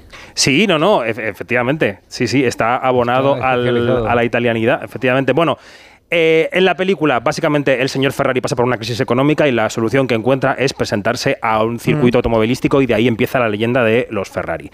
¿Qué ocurre? Esto es. Soy un deportista. O un competidor. Si te subes a uno de mis coches, te subes. Para ganar. Bueno, la película tiene muy buenas escenas de eh, carrera, o sea, de persecuciones, de coches muy bien rodadas. Penélope Cruz está maravillosa, pero el resto yo diría que hace un biopic muy convencional con poca sustancia Mm. eh, y que está sustentado por ella. Pude estar el lunes unos minutos con Penélope Cruz, que dedicó apenas 90 minutos a la prensa en Madrid. A mí me tocaron 5 de los 90. eh, y le pregunté que qué le enamoró ¿no? del personaje real. Ella fue a Módena con el director, con Michael Mann, hablaron con gente que conoció a Laura Ferrari y se dieron cuenta de que esta mujer, que todo el mundo decía que estaba loca y que era una histérica, sufrió maltrato y depresión y nunca fue comprendida por nadie. La gente que vivía en ese entorno lo sabía y cuando nosotros preguntábamos era, no, no, no, ella estaba loca, era muy complicada, era, la gente le tenía miedo, pero ninguna compasión. Entonces eso a, a Michael y a mí nos encendió algo como de necesidad de, de justicia, de poder darle una voz a ella, que de alguna manera es dárselo a, a- a través de ella a tantas mujeres que viven aún hoy en día en cualquier lugar del mundo situaciones muy parecidas. Bueno, hace unos meses, bueno, el mismo oyente que ha preguntado por los colonos me dice que no soy capaz de leer su nombre en directo. ¿Cómo que no? Laerte Araujo Lima. Bueno. Claro, ¿Qué llama. reto era Lo que este? pasa es que no, no sé cuál es el al- nombre. ¿El nombre cuál es? ¿Lima, Araujo o Laerte? Es que no lo sé, Oyente, Laerte. quizá, oyente. Bueno, es un oyente, entonces, bueno, no siempre leo todos los nombres, pero vamos, que se le hacía ilusión a Araujo, a Lima o a Laerte. O a los tres. o a los tres que leyera su nombre, solo faltaría. Hace un tiempo estuvo aquí Karma Elías, ya lo saben, nos vino a presentar su libro sobre el Alzheimer, sobre su enfermedad, con un título que lo dice todo, Mientras sea yo, y ahora ese libro se ha convertido en un documental que refleja pues todo el proceso que está eh, siguiendo Karma Elías. Sí, que se llama Mientras seas tú. Lo ha dirigido Claudia Pinto Emperador, que ya ganó el premio al mejor documental en los Gaudí el pasado domingo y que este sábado opta al Goya y yo diría que es el favorito de la categoría a ver qué ocurre, ¿no? Suena así. Tú eres alguien en quien confío plenamente, en tu inteligencia, pero en tu corazón y en tu sensibilidad. Y me conoces mucho. No sabéis lo que me ayuda esto. Llegue a donde llegue, hagamos lo que hagamos, vosotros estáis aquí conmigo y hay un proyecto. Bueno, el documental lo recomiendo mucho, ¿eh? lo recomiendo con todas mis fuerzas porque a mí me emocionó profundamente, acabé llorando de hecho al verlo. Supe de esta enfermedad cosas que no sabía, aunque he tenido gente cerca en la familia que la ha padecido pero visto y escuchado en la carne, ¿no? en, la- en el alma de Karma Sí. Elías, eh, toma otra dimensión. Hay que ir al cine a ver esta película mientras seas tú y además nos ha contado la directora, nos lo contó el otro día la alfombra roja de los feroz, que siguen rodando.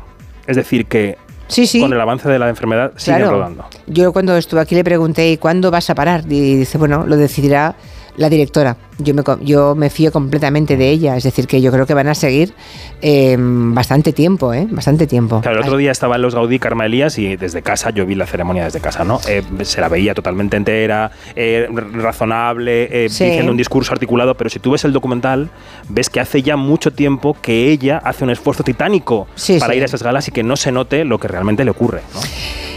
Pues ya saben, mientras seas tú, ese documental de Claudia Pinto sobre Karma Elías. Y por último, para el fin de semana, ¿alguna serie, algo que nos recomiendes en, en un minuto? Sí, ¿recordáis una serie del año, dos, o sea, perdón, una película del 2005, Brad Pitt, Angelina Jolie, Señor y Señora Smith? Hombre, por Sí. favor, señor y señora Smith, estaban, de guapos los dos. Película de espías no muy buena, en la que No, los agentes bueno, no estaba tan se mal, hacían ¿eh? ¿Qué pasar- más da? ¿Qué más da? No era Woody Allen Rouget, pero estaba ahí, ahí más o menos. Mucho mejor que Woody Ahora se estrena la serie Mr. and Mrs. Smith. Hombre. Soy Jane. Yo, John. ¿Y a qué os dedicáis los dos? Software. Software, ingenieros. ingenieros. Inyectadle una sola dosis que no haya bajas. Bueno, esto está en Prime Video, el proyecto se ha convertido en serie. Los protagonistas del 2024 son Maya Erskine y Donald Glover, que están fantásticos. La serie es muchísimo mejor que la película, muy entretenida. Sí. Tiene cameos muy buenos. Como ¿Cómo el de se John llama él, el actor? Él se llama Donald Glover. A ver si es guapo como Brad. Donald Glover. Glover. ¿Es más guapo o menos que Que Bra- Brad? Es otro rollo, son nombres distintos.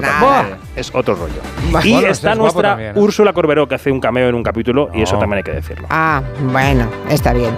Mensajes de los oyentes. Me está encantando True Detective, sobre Mm. todo cómo pronuncian Detective Navarro. Yo es que mi apellido Navarro y mi marido también. Así que me hace mucha ilusión. Hola, Julia, ¿qué tal? Mi, me hizo mucha ilusión. Mi nombre es Laerte, de apellido de Araujo Lima. Es un nombre brasileño. Ya, Ajá. Saludos. Buenas tardes. Buenas tardes. Me llamo Laerte. Oye, Laerte. A ver, Laerte, un momentito. Voz que pero tiene, es- ¿eh? ¿Y esa voz? Esta voz debe Bueno, ser Laerte. menuda Laerte. voz. Ah, Podría tardes. hacer Mr. Oh. Smith dentro de 20 años. Pues sí, qué maravilla. Bueno, pues Mi nombre es nada. Laerte. Cántate algo, apellido de Laerte. Araujo Lima. Hola, nombre Laerte. brasileño. Una voz nova Saludos. para ti. Saludos. Hola, guapo. Un poco Pino D'Angio. Eso es ¿eh? una voz y no lo que corre por, por este estudio, hombre. Bueno, ¡Eh! bueno. ¡Ale! bueno. Ale, adiós a todos. Adiós. Adiós. Mensaje para aquellos que quieran eh, hacer alguna cosa mm, de bricolaje y que quieran ahorrar. Empezar el año ahorrando en Brico Depot. Bueno, yo no sé si estáis deseando cambiar vuestras puertas, pues en Brico Depot tenéis las de mejor calidad y más funcionales al precio mínimo garantizado. Podéis descubrir la amplia gama de soluciones ciegas, acristaladas y correderas ya en vuestra tienda y en bricodepot.es. Enseguida, terapia de parejas.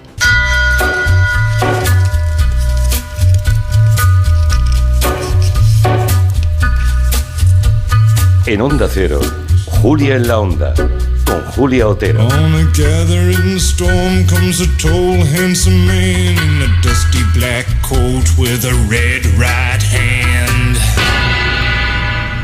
¿Te lo digo o te lo cuento? Te lo digo. no tienes seguro para mi coche eléctrico. Te lo cuento. Yo me voy a la mutua. Vente a la mutua y además de las mejores coberturas, te bajamos el precio de tus seguros, sea cual sea. Llama al 91 555 5555. Te lo digo o te lo cuento. Vente a la mutua. Condiciones en mutua.es. Arranca una nueva edición de los premios Ponle Freno para reconocer las mejores iniciativas que hayan contribuido a promover la seguridad vial en nuestro país. Consulta las bases en ponlefreno.com y envía tu candidatura antes del 4 de marzo.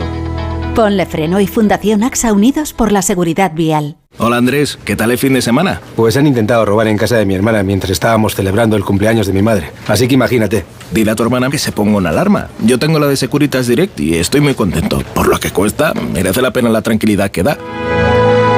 Protege tu hogar frente a robos y ocupaciones con la alarma de Securitas Direct. Llama ahora al 900-272-272. A los que no marcáis la casilla de la iglesia en la declaración de la renta. Nos encantaría enseñaros la labor social y espiritual que realizamos, pero en un anuncio de 20 segundos es imposible. Por eso os invitamos a un viaje, para que lo podáis ver con vuestros propios ojos. Reserva tu plaza en unviajeportantos.es. Estimados viajeros, verano a la vista. El verano está más cerca de lo que crees. Reserva tu viaje al Caribe o tu hotel en costas e islas para las vacaciones de verano. Consigue un cupón regalo de hasta 600 euros en el corte inglés. Hazlo ya y anticipa tu reserva. Consulta condiciones en viajes el corte inglés. Cada día tengo peor la memoria. Toma de Memory. De Memory con fósforo y vitamina B5 contribuye al rendimiento intelectual normal. Recuerda, de memoria, de Memory. Y ahora también de Memory Senior, de Pharma OTC. Pensar a lo grande no es poner el logo gigante para que todo el mundo lo vea. Es que todos te conozcan a través de Internet. En Orange Empresas te ayudamos a crear tu página web profesional y mejorar tu posicionamiento en Internet para aumentar tu visibilidad y conseguir nuevos clientes. Las cosas cambian y con Orange Empresas tu negocio también. Llama al 1414. Tenía siete recibos, pagaba mm, alrededor de 1.100 euros y ahora voy a pagar alrededor de 350. Pues que me ha cambiado la vida, que reconozco que me han ayudado mucho. Pues ha sido un salvavidas. Agencia negociadora les ha cambiado la vida. No lo dudes. Si tienes casa en propiedad y quieres pagar un 80% menos cada mes por tus préstamos, llama gratis al 900-900-880. 900-900-880. Llama ahora. Te cambiará la vida. Noche de tos. Respira. Toma Herbetón Respir. Herbetón jarabe con extractos de pino y eucalipto es expectorante natural y antiinflamatorio pulmonar. Herbetón Respir. Consulte a su farmacéutico o dietista. Onda Cero. Siento que te estoy perdiendo. Siento que te estoy perdiendo. Pues con esta canción empieza Terapia de Parejas, una película que se estrena el día de San Valentín y que, que sigue y graba durante seis meses las sesiones de terapia a las que se han sometido cinco parejas que sentían, como dice esta canción, Con monosílabos adornos. que se estaban perdiendo o que se estaban alejando el uno de otro. Pretendes decir que dialogas conmigo. Gaizka Urresti, buenas tardes. Hola, buenas tardes, Julia. Ah, Gaizka es el director del documental. Eh, en su momento le conocimos porque hizo también un documental sobre José Antonio Labordeta, que se llevó, por cierto, dos, dos premios Goya, ¿no? Bueno, uno. Yo tengo dos Goyas, pero vamos de uno en uno. El- bueno, el anterior porque fue Por un cortometraje, hasta en esa agencia. Abstenerse agencias, Sí, eso sí, es, sí. eso es. Bueno, pues eh, él es el director del documental. ¿Cómo te atrapó esta historia de la terapia de parejas? Bueno, pues eh, eh, yo eh, conocí, conozco, es mi socia y mi- en la vida y en la empresa a la, a la psicóloga Lisa Mújiga, que es la guionista, y me habló de esta terapia focalizada en las emociones, la experimentamos juntos en un taller de fin de semana, Mm. no, me encantó, y luego me di, cuando me dijo que iba a hacer un, iba a participar en la primera investigación en español eh, hecha sobre terapia de parejas, me pareció que, que había que documentar ese proceso, ¿no? Y a partir de ahí fuimos a México, empezamos a grabar entrevistas y nos fuimos liando, vino la pandemia, hicimos un casting a parejas reales de- en Zaragoza y empezamos a, a, a seguir las terapias siguiendo el protocolo de la terapia focalizada en las emociones, que como digo, es una terapia transformadora para las relaciones de pareja. Elisa, Elisa Mújica, buenas tardes. Buenas tardes, Julia. Tú que eres la psicóloga, ¿eh? la que eh, imparte esa terapia en el documental y que esa es tu, tu- Sí. tu tra- tu tarea, ¿no? tu, tra- tu trabajo, tu, tu profesión. Mm, ¿Has conseguido que la película refleje lo que vives a diario como psicóloga? Totalmente, Julia. No hay una diferencia en lo que pasa en el, eh, la sesión dentro de mi consulta de lo que pasa en las sesiones de la consulta que proyectamos en nuestro estudio. Realmente estas cinco parejas maravillosas se imbuyeron eh, de una manera deliciosa en el trabajo terapéutico hasta el punto que había un silencio y una concentración casi religiosa, como muy espiritual, y el equipo de rodaje, las tres cámaras, los microfonistas, la maquilladora estaban atrapados escuchando unas historias de las parejas que les reflejaban a ellos mismos. O sea, no se hemos- dejaron impresionar los protagonistas por la No, cámara, porque para quieras que no, nada. eh, cuando la realidad está siendo grabada parece que hay algo que cambia en nuestra forma de expresarnos o de, o de decir. De alguna manera, esto creo que es un logro porque es tan Ya. real que dicen, son actores, ningún actor eh, representa tan bien la propia vida como uno mismo. Claro, claro. eh, Ahí supongo que está la mano también de- del director, ¿no? De, de Gaizka. También saludamos a Maruán. ¿Cómo estás? ¿Qué tal, Julia? Pues encantado de hablar contigo, la verdad. Igualmente es un cantautor español de origen palestino y él y, y Rosalén son desde el principio el hilo conductor de, de este documental. Mm, Tú lo has visto acabado ya, obviamente, Maruán. Sí, sí, sí, ya lo he Y- visto un par de veces. Y cuando, claro, no es lo mismo cuando uno está grabando esos, esos pequeños fragmentos que van apareciendo a cuando lo ves todo montado ya, ¿no? Toda- todo el hilo narrativo compuesto y completo. ¿Qué te pareció? Pues me, me encantó. O sea, la primera vez que lo vi, que fue hace yo creo un par de meses o, o tres en Teruel, me encantó. Porque me parece que o sea, nos- eh, mu- mucha gente, como Rosalén y yo salimos de la portada, mucha gente piensa que nosotros somos los protagonistas, pero lo cierto es que so- somos simplemente dos amigos que van charlando en torno a diferentes temas que nos proponían un minuto antes. O sea, que no hay nada preparado ni guionizado. Y vamos charlando con nuestras propias reflexiones y eso da entrada a cada temática que van más o menos, pues... eh, eh, viendo las, las propias parejas en sus terapias, ¿no? Y está todo tan bien engarzado y, y- y- además Rosalén y yo pues com- comenzamos con más dudas, ¿no? Porque lo primero que le pregunto yo es, Rosalén, ¿qué, qué es el amor?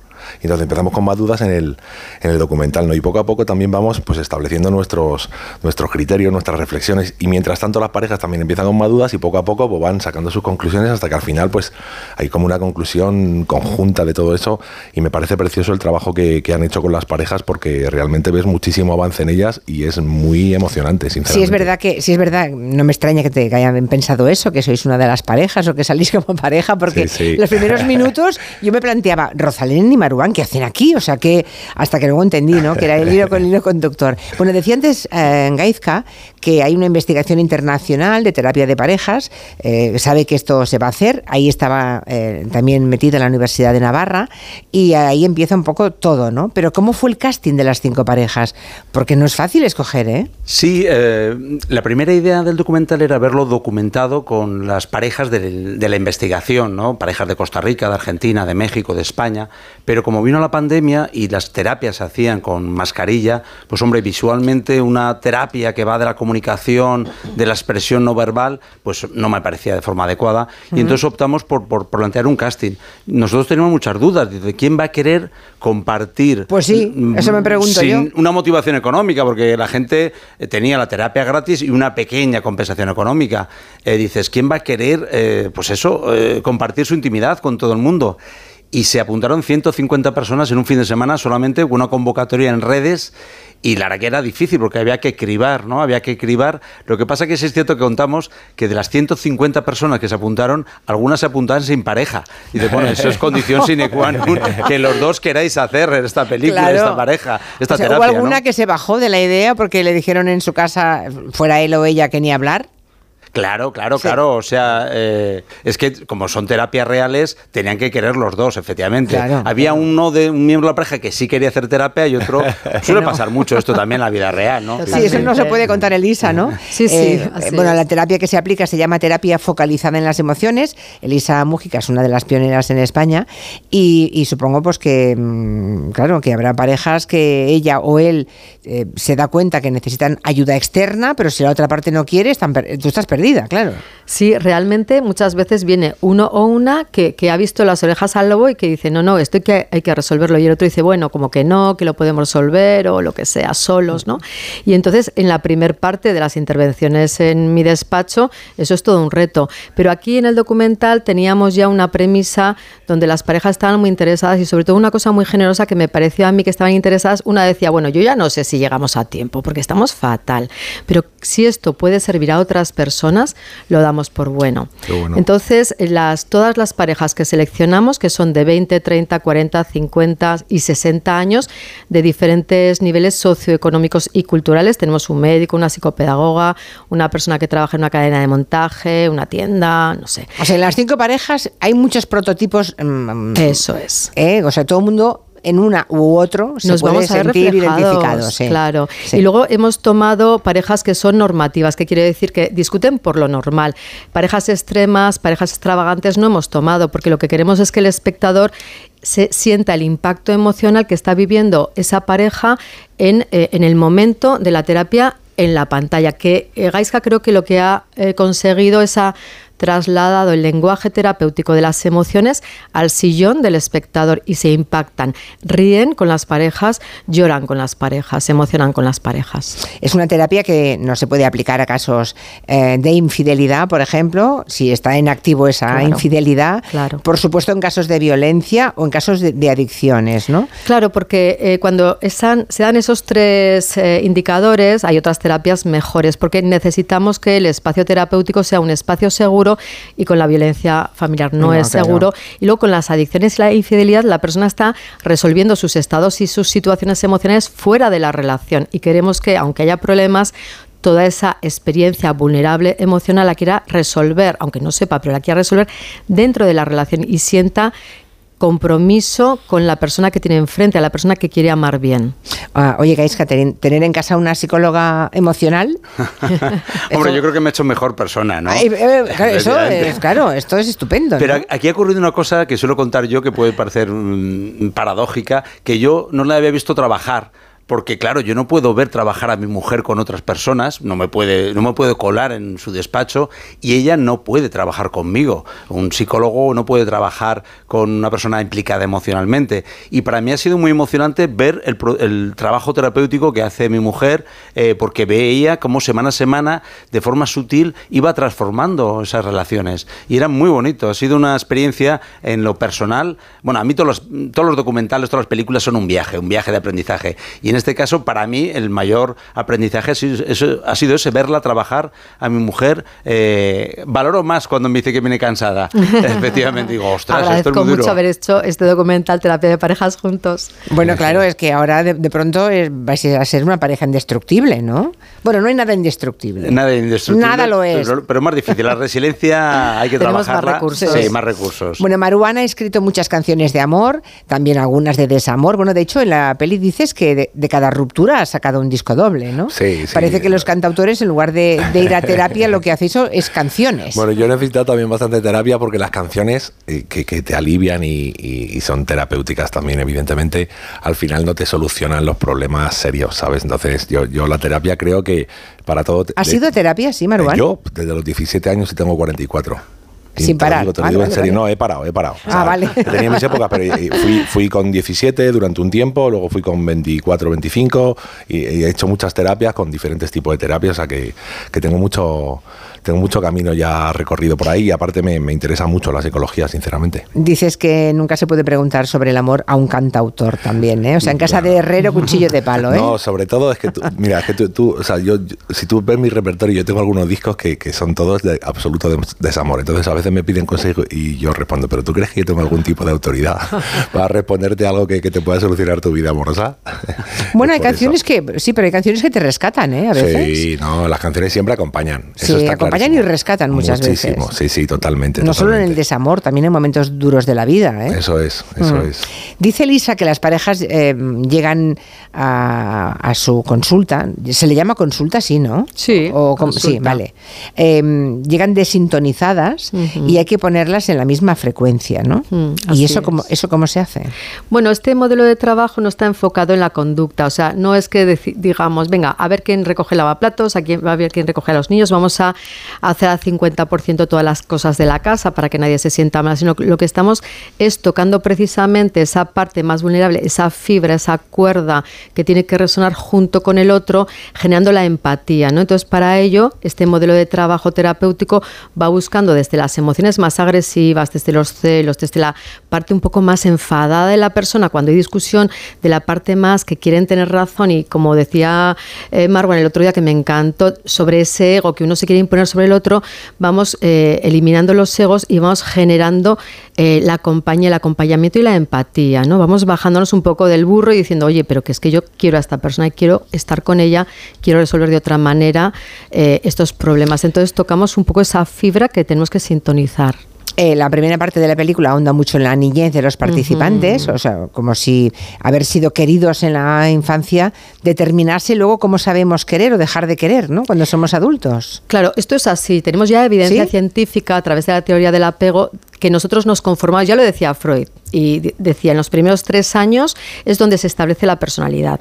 Yo creo que igual era un poco, un poco extremo, pero sí en los primeros años de la niñez y la primera adolescencia son definitivos para aprender quién soy, cómo soy, qué es el mundo, me van a querer, me van a respetar, me voy a querer, me voy a respetar. Si en tu casa, en tu familia, eh, te han validado, te han eh, querido, te han dado seguridad, porque el amor es seguridad, el apego es seguridad, el apego es conexión eh, donde uno puede eh, experimentar la parte más eh, pequeñita, vulnerable, sensible de uno mismo y ser respetado y ser querido en ese momento de más, de más delicadeza. Esto es realmente el amor que hace que se mantengan las relaciones de pareja. Habláis del círculo negativo de la comunicación. Hay tres posibilidades, se dicen, que los dos se pelean por tener razón, que los dos evitan el conflicto o uno demanda y el otro se repliega. Al final, siempre me suele decir, aunque yo tenga razón, pide perdón. Joder, hay veces que sí que quiero que me den la razón, porque si la tengo, ¿por qué no me vas a más? ¿Cuál de las tres opciones es la más difícil de resolver?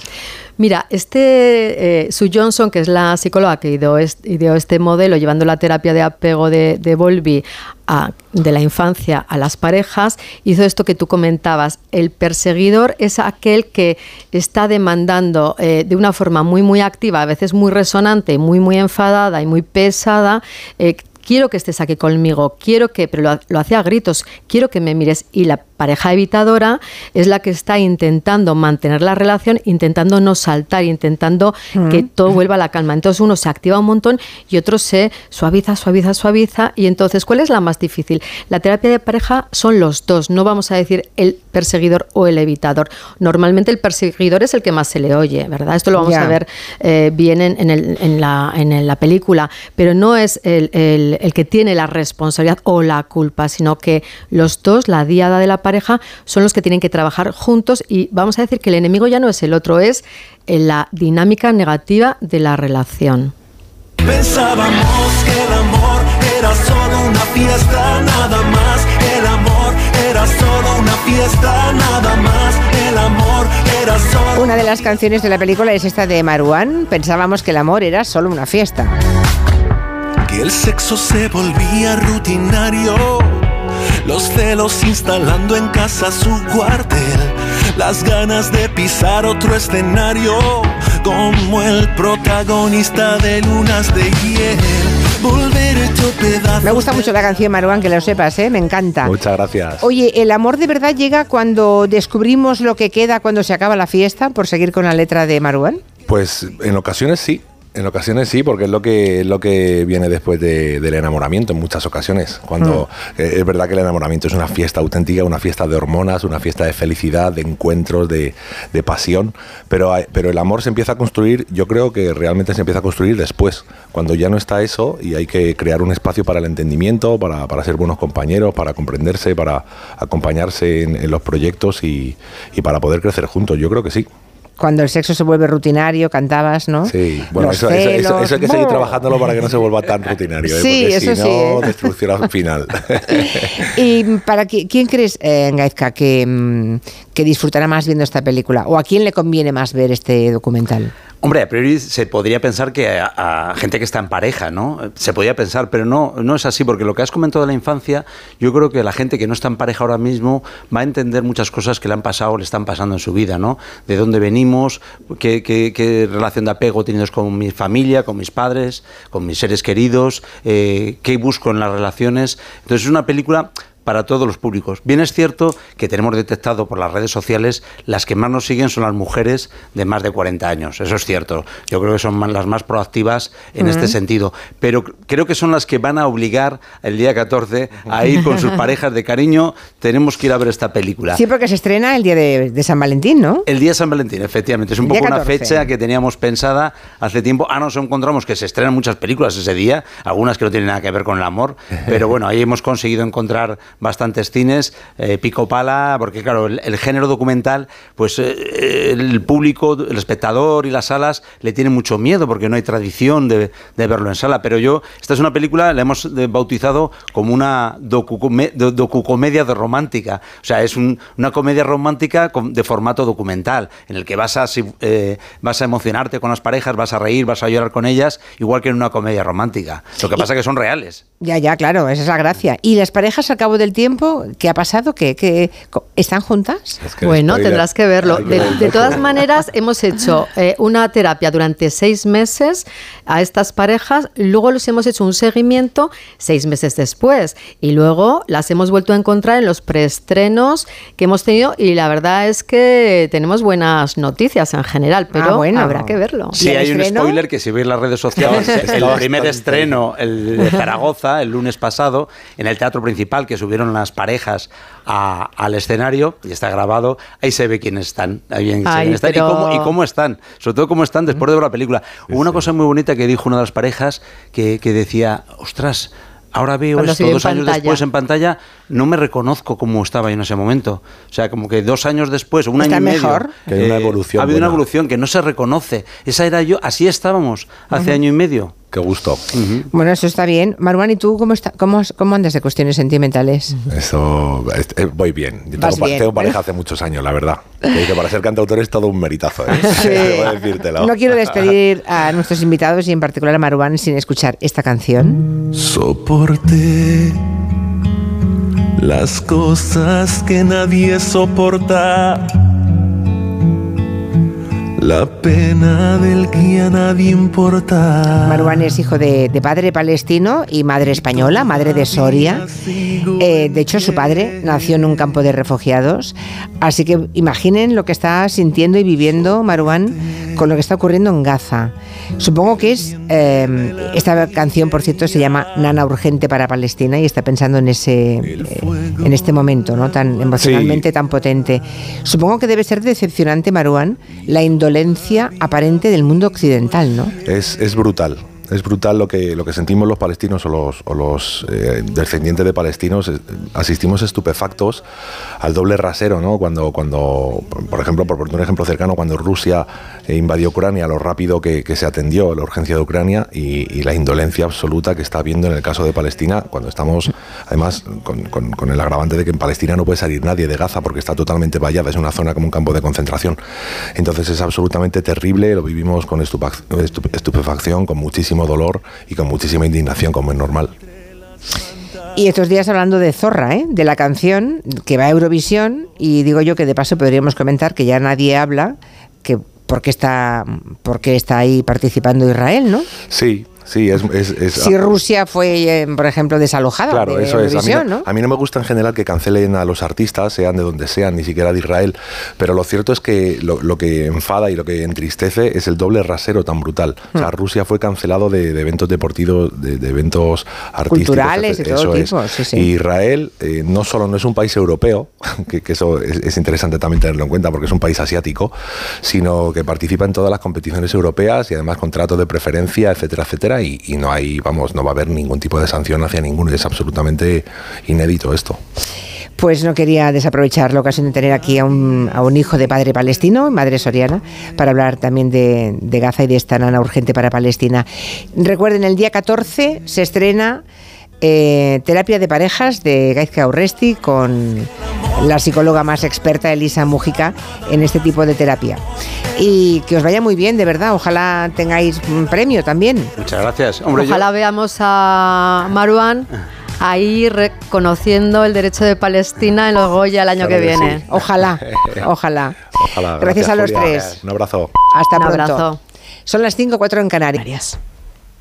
¿Sabes qué alimentos que comemos habitualmente son tóxicos para nuestras mascotas? ¿Por qué los perros comen césped? ¿Cuánto duermen los gatos? ¿Qué tienes que hacer si quieres viajar con tu mascota a otro país? Todas las respuestas en Como el perro y el gato con Carlos Rodríguez. Sábados a las 3, domingos a las 2 y media de la tarde y siempre que quieras en la app y en la web de Onda Cero. Patrocinado por Menforsan, los especialistas en cuidados, higiene y cosmética natural para las mascotas. Te mereces esta radio. Onda Cero, tu radio. ¿Te has fijado en los ricos? Nos referimos a esos ricos en sobremesas, en rayos de sol, en atardeceres, en calma. Ricos, riquísimos en risas, en buenos momentos, ricos en tranquilidad, en dejarse llevar. Cada viernes puedes ganar hasta 6 millones de euros con el cuponazo de la 11. Cuponazo de la 11. Ser rico en vivir. A todos los que jugáis a la 11, bien jugado. Juega responsablemente y solo si eres mayor de edad. Esto es un mensaje para todos aquellos que te dijeron que no podías cambiar el mundo. Ahora sí puedes gracias al efecto ser humano, un superpoder que nos convierte en la única especie capaz de revertir el daño que causamos al planeta y frenar el hambre y la pobreza. Es hora de utilizar este nuevo poder. Descubre cómo hacerlo con manos unidas en efectoserhumano.org. Piensa en un producto y ahora imagina que comprando dos te llevas tres. Bien, ¿no?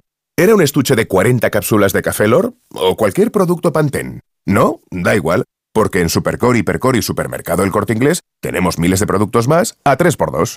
En tienda, web y app, alguno será. Supercore, Hipercore y Supermercado El Corte Inglés. ¿Qué necesitas hoy? Soy Manel de Carglass. Con las heladas, el agua que se acumula en el interior de un impacto puede congelarse y agrietar tu parabrisas. Por eso, no te la juegues. Si tienes un impacto, mejor pide tu cita llamando directamente a Carglass o en nuestra web. Carglass cambia, Carglass repara. Más que 60 consigue un sexy 60% de descuento en tus nuevas gafas. Infórmate en soloptical.com. Soloptical, solo grandes ópticas. ¿Cansado? Revital. Tomando Revital por las mañanas recuperas tu energía, porque Revital contiene ginseng para cargarte las pilas y vitamina C para reducir el cansancio. Revital, de Pharma OTC. ¿Qué, qué es lo peor de las redes sociales? Estar enganchada a la pantalla. Que nos bombarden con notificaciones todo el día. Los comentarios de haters. El ciberacoso. Las fake news. Pero ¿sabes qué es lo mejor?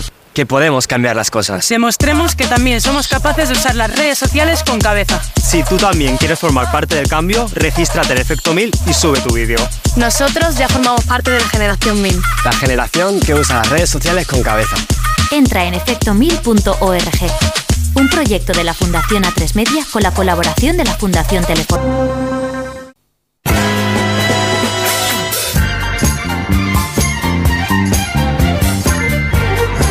En Onda Cero, Julia en la Onda, con Julia Otero.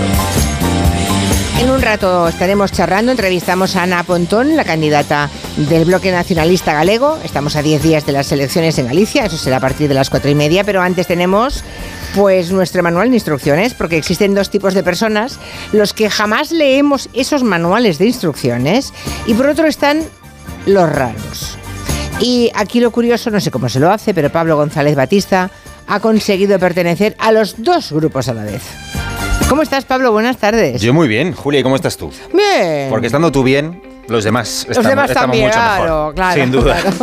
Y eso que estoy un poco escamado, porque yo no sé si lo has notado, Julia, pero llevo, llevo unos días así oliendo el ambiente como a dulce, como un poco a estereotipos, a expectativas eh, por cumplir.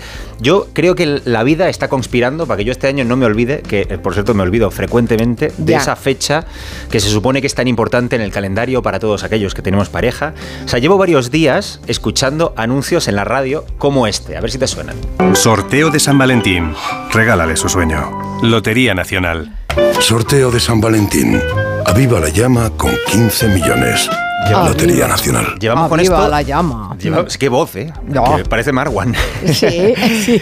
Llevamos con esto desde, desde principios del mes de febrero. Yo me he dado que pensar porque yo no, o sea, he intentado encontrar una relación directa entre la lotería y San Valentín y el amor y la verdad es que no, mm, no, no la No, encuentro. ¿no, no lo has encontrado? No, de hecho yo creo El que sí. amor es una lotería. Efectivamente, y toca poco, toca poco. Pero no, de verdad, Julia, si te tocan 15 millones de euros, lo que menos necesitas, lo que menos quieres tener es alguien con quien repartirlos, yo creo, ¿no?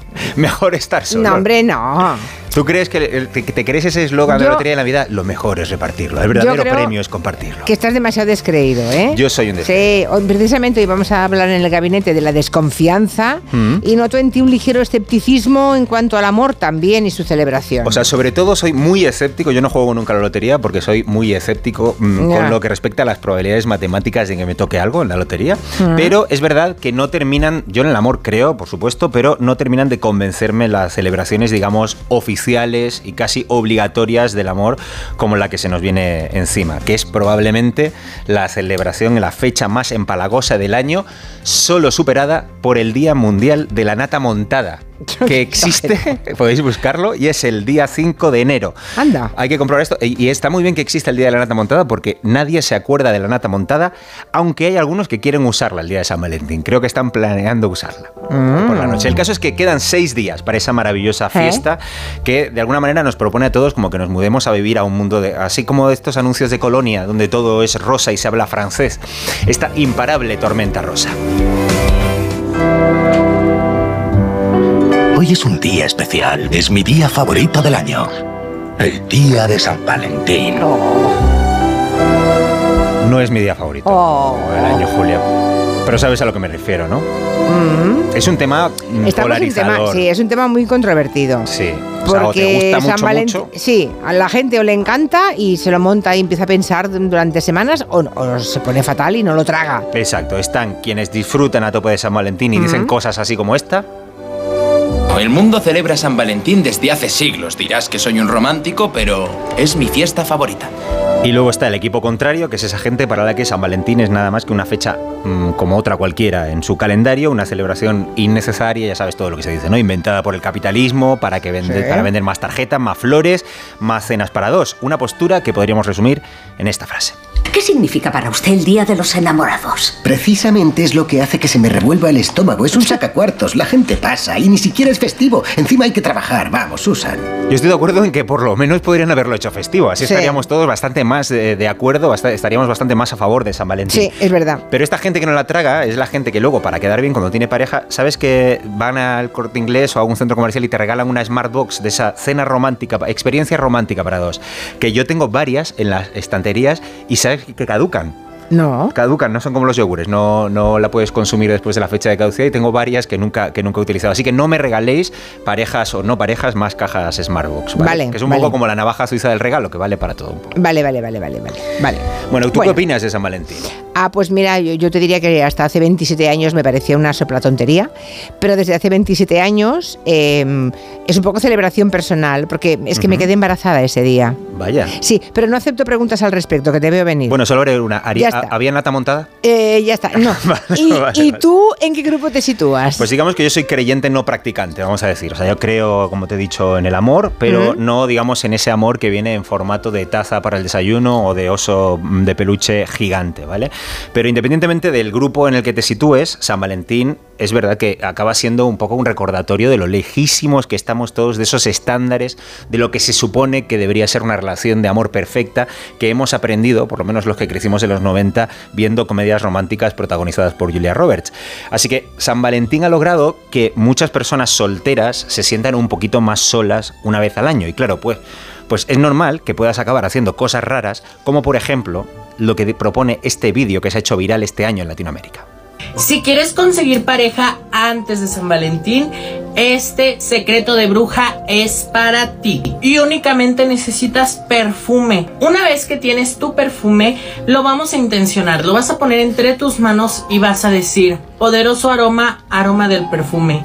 Atráeme el amor, amor que siempre dure. Ojo aquí, si eres hombre, te lo vas a aplicar en tu mano dominante. Vas a echarle tres veces. Si eres mujer, lo vas a hacer en tu pie dominante.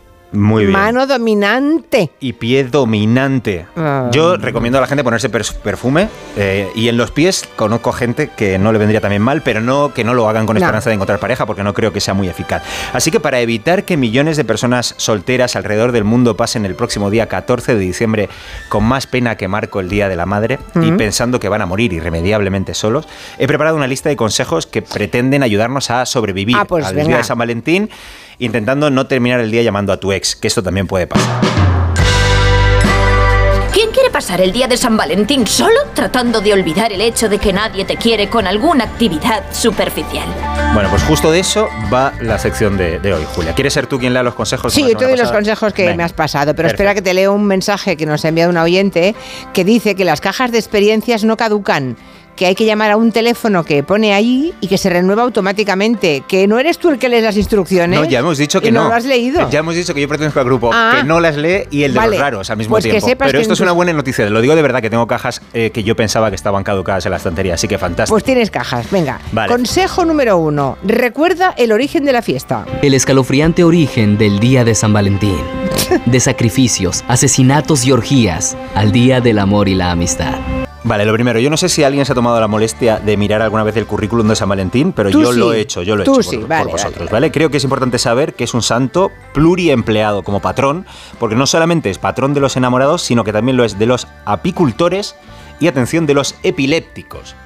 Qué romántico. ¿San Por Valentín? San Valentín es patrón de los apicultores y de los Ah, epilépticos. vale. Por resumir mucho, ¿quién fue San Valentín? Pues fue un sacerdote, por lo tanto un hombre soltero, no sé si conoció el, el amor, al menos el amor romántico, que vivió en el siglo III, un número impar, y que fue encarcelado tortura, y torturado por el emperador romano Claudio II. ¿Qué es esto de encarcelamiento y tortura? Qué bonita metáfora de lo que es una relación, ¿verdad? Según eh, una de las eh, múltiples versiones que existen de, de la historia de San Valentín, parece que como se aburría durante el, el cautiverio al que Mm. le sometió Claudio II, se puso a hacer pues esto que se le da también a los santos, que es hacer milagros. Entonces le devolvió la vista a una joven ciega. Y se enfadó. La joven no, pero claro, ¿sabes qué pasa? Que hacer los milagros en la Roma precristiana pues pues no estaban muy bien vistos. así Claro, que por eso se enfadó el- el emperador, se claro, enfadó, claro. le apaleó, le decapitó, le enterró y desde entonces celebramos esta historia de martirio salvaje de un soltero convicto que nunca dijo te quiero, probablemente regalándonos cajas de bombones. Pues un poco rarito, la verdad. Bueno, segundo consejo. Venga, avancemos que el tiempo apremia. Venga, vamos. Eh, convéncete a ti mismo de que es solamente un truco de marketing. Esto es así. ¿Cómo lo he confirmado? Bueno, pues porque hasta las tiendas de muebles, que ya hay que tener imaginación para encontrar relación entre los muebles y el amor, tienen campañas de publicidad para San Valentín. IKEA presenta Hotel Amour para que pruebes nuestros colchones este San Valentín. Bueno, básicamente San Valentín es la forma en que, que el capitalismo ha inventado para que volvamos a empezar a gastar justo, justo, justo cuando hemos terminado de pagar la tarjeta de crédito de Navidad. Ébola. Cuando tú creías que te habías empezado a recuperar económicamente, pues ahí, Ahí están está. los floristas, Sí, los joyeros, los restauradores, los. Fabricantes de tarjetas y los de IKEA también.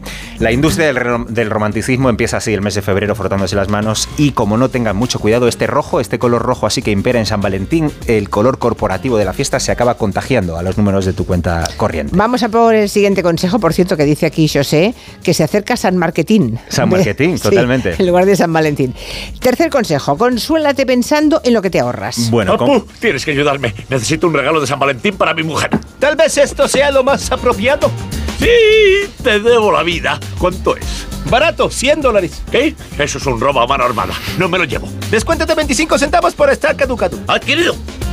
Bueno, como hemos visto, San Valentín nos invita a celebrar algo que es tan elevado, tan inmaterial como el amor, gastándonos algo tan material y tan prosaico como el dinero en pruebas de nuestros sentimientos, en pruebas materiales en forma de regalo. He consultado varios estudios, las cifras varían mucho, pero dicen que los españoles nos gastamos una media de unos 60 euros en regalarnos cosas por San Valentín y eso quiere decir que alguien se está gastando por lo menos 120, que son sus 60 y los míos, ¿vale? Así que si estamos solteros, siempre podemos dedicar un buen rato este 14 de febrero a reflexionar en- sobre cuánto no nos hemos gastado. Bueno, a ver, ese una epígrafe. forma que- de consolarse. Claro, sí. eh, dice del epígrafe regalos de San Valentín que van a acabar en un cajón. cero patatero, ¿vale? Damos las gracias a la pareja que no tenemos por todo el dinero que nos podremos gastar en algo que sí nos guste.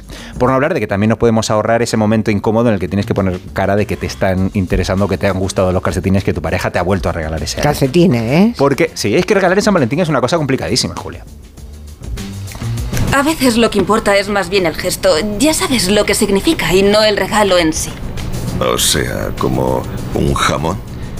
Con un Hombre, jamón, con un jamón acierta seguro cualquier época Pues mira, para los que están pensando, un jamón. Un jamón. Yo creo que buena aquí no hay fallo. Venga, cuarto consejo. Olvídate de las velas y enciende las luces. Uf, es que esto a mí me pone, me pone ¿Pero ¿Por malísimo. qué? ¿Qué tienes en contra de las velas? Pero ¿quién decidió que las velas eran un símbolo de romanticismo y que molaban? O sea, las velas son peligrosas. Las velas te manchan el mantel, que eso luego no hay quien lo saque. Y seamos honestos, esto de ver a tu pareja mm, así como iluminada por la luz trémula y nunca favorecedora de una vela, no me parece la mejor idea para... No, bueno. Mejor que la luz de un quirófano, puede. Pero muy, por de- pero muy por debajo de todo el resto de las luces. O sea, mucho frío tiene que hacer en esa habitación para que te compense poner una vela y no encender las luces. Señores, que quede claro que la época de conquistar al individuo de sexo contrario, impresionándolo con la habilidad para crear fuego, eso terminó hace mm, por lo menos tres milenios.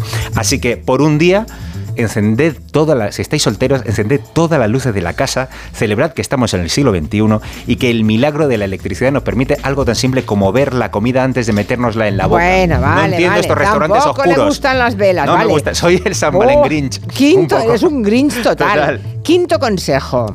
Aquí todos los consejos de Pablo González Batista, Claro, ¿eh? claro, a mí no me pongan en, esa- en, en ese team, ¿eh? Con lo que te gusta a ti San Valentín, que ya sabemos que hace 27 No, años. Apaga todas tus redes sociales, dices, ¿no? Efectivamente, es decir, si alguna vez te has planteado esto de hoy voy a dejar de lado mm, Instagram y Twitter y todo, quiero hacer una cura o de desconexión, bueno, pues San Valentín es el día perfecto porque una de las costumbres más arraigadas recientemente en el Día de los Enamorados es que las parejas utilicen las redes para restregar su felicidad impostada por los morros del resto de la humanidad, un poquito esta cosa que, mm, palagosa. Feliz día de los enamorados. Feliz día de los enamorados. Ay, me gustan esas voces tan grima- naturales. Qué grima me da esta Ay, señorita. Bueno, bueno, piensa que si las parejas se están dedicando tiempo a. Porque todos sabemos que si cuelgas una foto en Instagram hay 50 fotos previas. Y si encima son fotos en pareja en la que hay- tenéis que quedar bien los dos, llevan a lo mejor toda la mañana sacándose fotos y eso no es estar disfrutando. También no lo están pasando.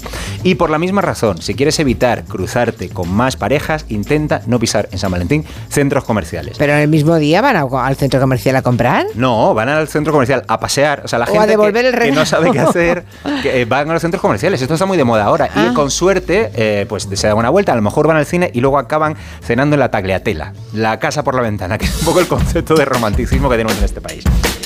Así que amigos, si os identificáis con esta afirmación, No tengo cita para San Valentín y me importa un comino. Bueno, pues este fa- 14 de febrero te quedas en casita, pones la tele, te pones un pijama cómodo, pides la comida la que a ti te dé la gana y te la comes tú sola. A lo mejor pide eh, extra de ajo. Mm, Ay, Claramente no. no. vas a besar a nadie en los morros. Ah, bueno, es claro, ya, sí. te sí. pones una de las películas que solo te gustan a ti. O si quieres, te pones los puentes de Madison, ¿vale? Pero te abres una litrona para compensar, ¿vale? Y sobre todo, nunca, nunca jamás caigáis en la trampa de dejaros llevar por la soledad y cometer la estupidez de escribir a vuestro ex. El 97... Pero eso no lo hace nadie. ¿Alguien hace eso? Sí, sí, sí. Yo conozco a gente que ha llamado a su ex con consecuencias como la que te provocó a ti la celebración del 14 de febrero hace 27 años. Bueno, pues tengo un caso concreto que la llamada del ex le, le costó un, un churumbe. Ya, ya, madre mía. Tengo aquí un oyente, pobre Laín, que dice, retuitead por favor para que alguien me mande flores el día 14 que nunca me han regalado flores. ¿Quiere? Pues Bueno, yo, yo le regalo flores. A ver, ya, pero es que está. no tenemos la dirección, este, mm, yo qué sé. Bueno, que nada, que como mínimo, mira, hemos pasado el trago de San Valentín, tú, mucho antes de que llegue la fecha, no está mal. Pablo González Batista, ¿alguna pregunta para Ana Pontón? Una pregunta para Ana. No, sí. ¿Sí o no? No, sí, Va, no. Pregúntale si va a celebrar San Valentín. ¿Cuándo, Sí. ¿cuándo son las elecciones? El- es dentro el de ocho 18, días. el 18. 18, Vale, claro. pues pregúntale si celebra San Valentín, Ana Pontón. Ah, pues nada, ahora se lo preguntaré. Y si existe un A ver si equiva- sé tu a lo mejor equipo, existe ella es la candidata del bloque, si existe Sí. un equivalente gallego a esta celebración. San Valentiño. Hasta la semana que viene. Venga, un abrazo grande. Adiós. Chao, chao. En Onda Cero, Julia en la Onda, con Julia Otero. ¿Te lo digo o te lo cuento? Te lo digo, soy buena conductora. ¿Y aún así me subes el precio? Te lo cuento. Yo me voy a la mutua. Vente a la mutua con cualquiera de tus seguros. Te bajamos su precio, sea cual sea. Llama al 91 555 5555. 91 555 5555. Te lo digo, te lo cuento. Vente a la mutua. Condiciones en mutua.es. ¿Un cóctel o un refresco? ¿Desayuno con zumo o café? Con la promo todo incluido de Costa no tienes que elegir. Las bebidas son gratis. Reserva tu crucero hasta el 12 de marzo y disfruta del paquete de bebidas gratis. Infórmate en tu agencia de viajes o en costacruceros.es. Costa. Hoy estamos en Vigo. Yo este plato no, no lo volvería a pedir. Es lo más horrible que he visto en mi vida. No me faltes al respeto, por favor. Guapa. Así no te voy a contestar. Yo me levanto y me voy. Hacer mal por hacer mal. Batalla de restaurantes. Nuevo programa. Esta noche a las diez y media en La Sexta. Ya disponible solo en A3 Player. Ahorrar es fácil con Iberdrola. Pásate a la movilidad eléctrica con Iberdrola y ahorra hasta un 90% frente a un vehículo diésel o gasolina. Y si contratas la luz e instalas un punto de recarga en casa, te llevas hasta 500 euros. ¿Has oído bien? 500 euros. Pásate a la movilidad eléctrica y empieza a ahorrar. Llama al 992 92 93 o entra en iberdrola.es. Iberdrola, por ti, por el planeta. Empresa colaboradora con el programa Universo Mujer. ¿Te preocupa el trabajo? Tranquilo, toma Ansiomet. Ansiomet con triptófano y asuaganda te ayuda en periodos de tensión en el trabajo. Venga, que tú puedes. Ansiomet de Pharma OTC. Hola Andrés, ¿qué tal el fin de semana? Pues han intentado robar en casa de mi hermana mientras estábamos celebrando el cumpleaños de mi madre. Así que imagínate. Dile a tu hermana que se ponga una alarma. Yo tengo la de Securitas Direct y estoy muy contento. Por lo que cuesta, merece la pena la tranquilidad que da. Protege tu hogar frente a robos y ocupaciones con la alarma de Securitas Direct. Llama ahora al 900-272-272. A los que no marcáis la casilla de la Iglesia en la declaración de la renta. Nos encantaría enseñaros la labor social y espiritual que realizamos, pero en un anuncio de 20 segundos es imposible. Por eso os invitamos a un viaje, para que lo podáis ver con vuestros propios ojos. Reserva tu plaza en unviajeportantos.es. Respira. Toma Herbetón Respir. Herbetón jarabe con extractos de pino y eucalipto es expectorante natural y antiinflamatorio pulmonar. Herbetón Respir. Consulte a su farmacéutico o dietista. Vamos. Un poco más. Ya casi estamos conseguido. Tras la cuesta de enero, llega un febrero de oportunidades con los 10 días Nissan. Ven a tu concesionario Nissan del 2 al 13 de febrero y aprovecha las mejores ofertas para estrenar un Nissan con entrega inmediata. ¡Corre que se acaban! Esto es un mensaje para todos aquellos que te dijeron que no podías cambiar el mundo. Ahora sí puedes gracias al efecto ser humano, un superpoder que nos convierte en la única especie capaz de revertir el daño que causamos al planeta y frenar el hambre y la pobreza. Es hora de utilizar este nuevo poder. Descubre cómo hacerlo con manos unidas en efectoserhumano.com.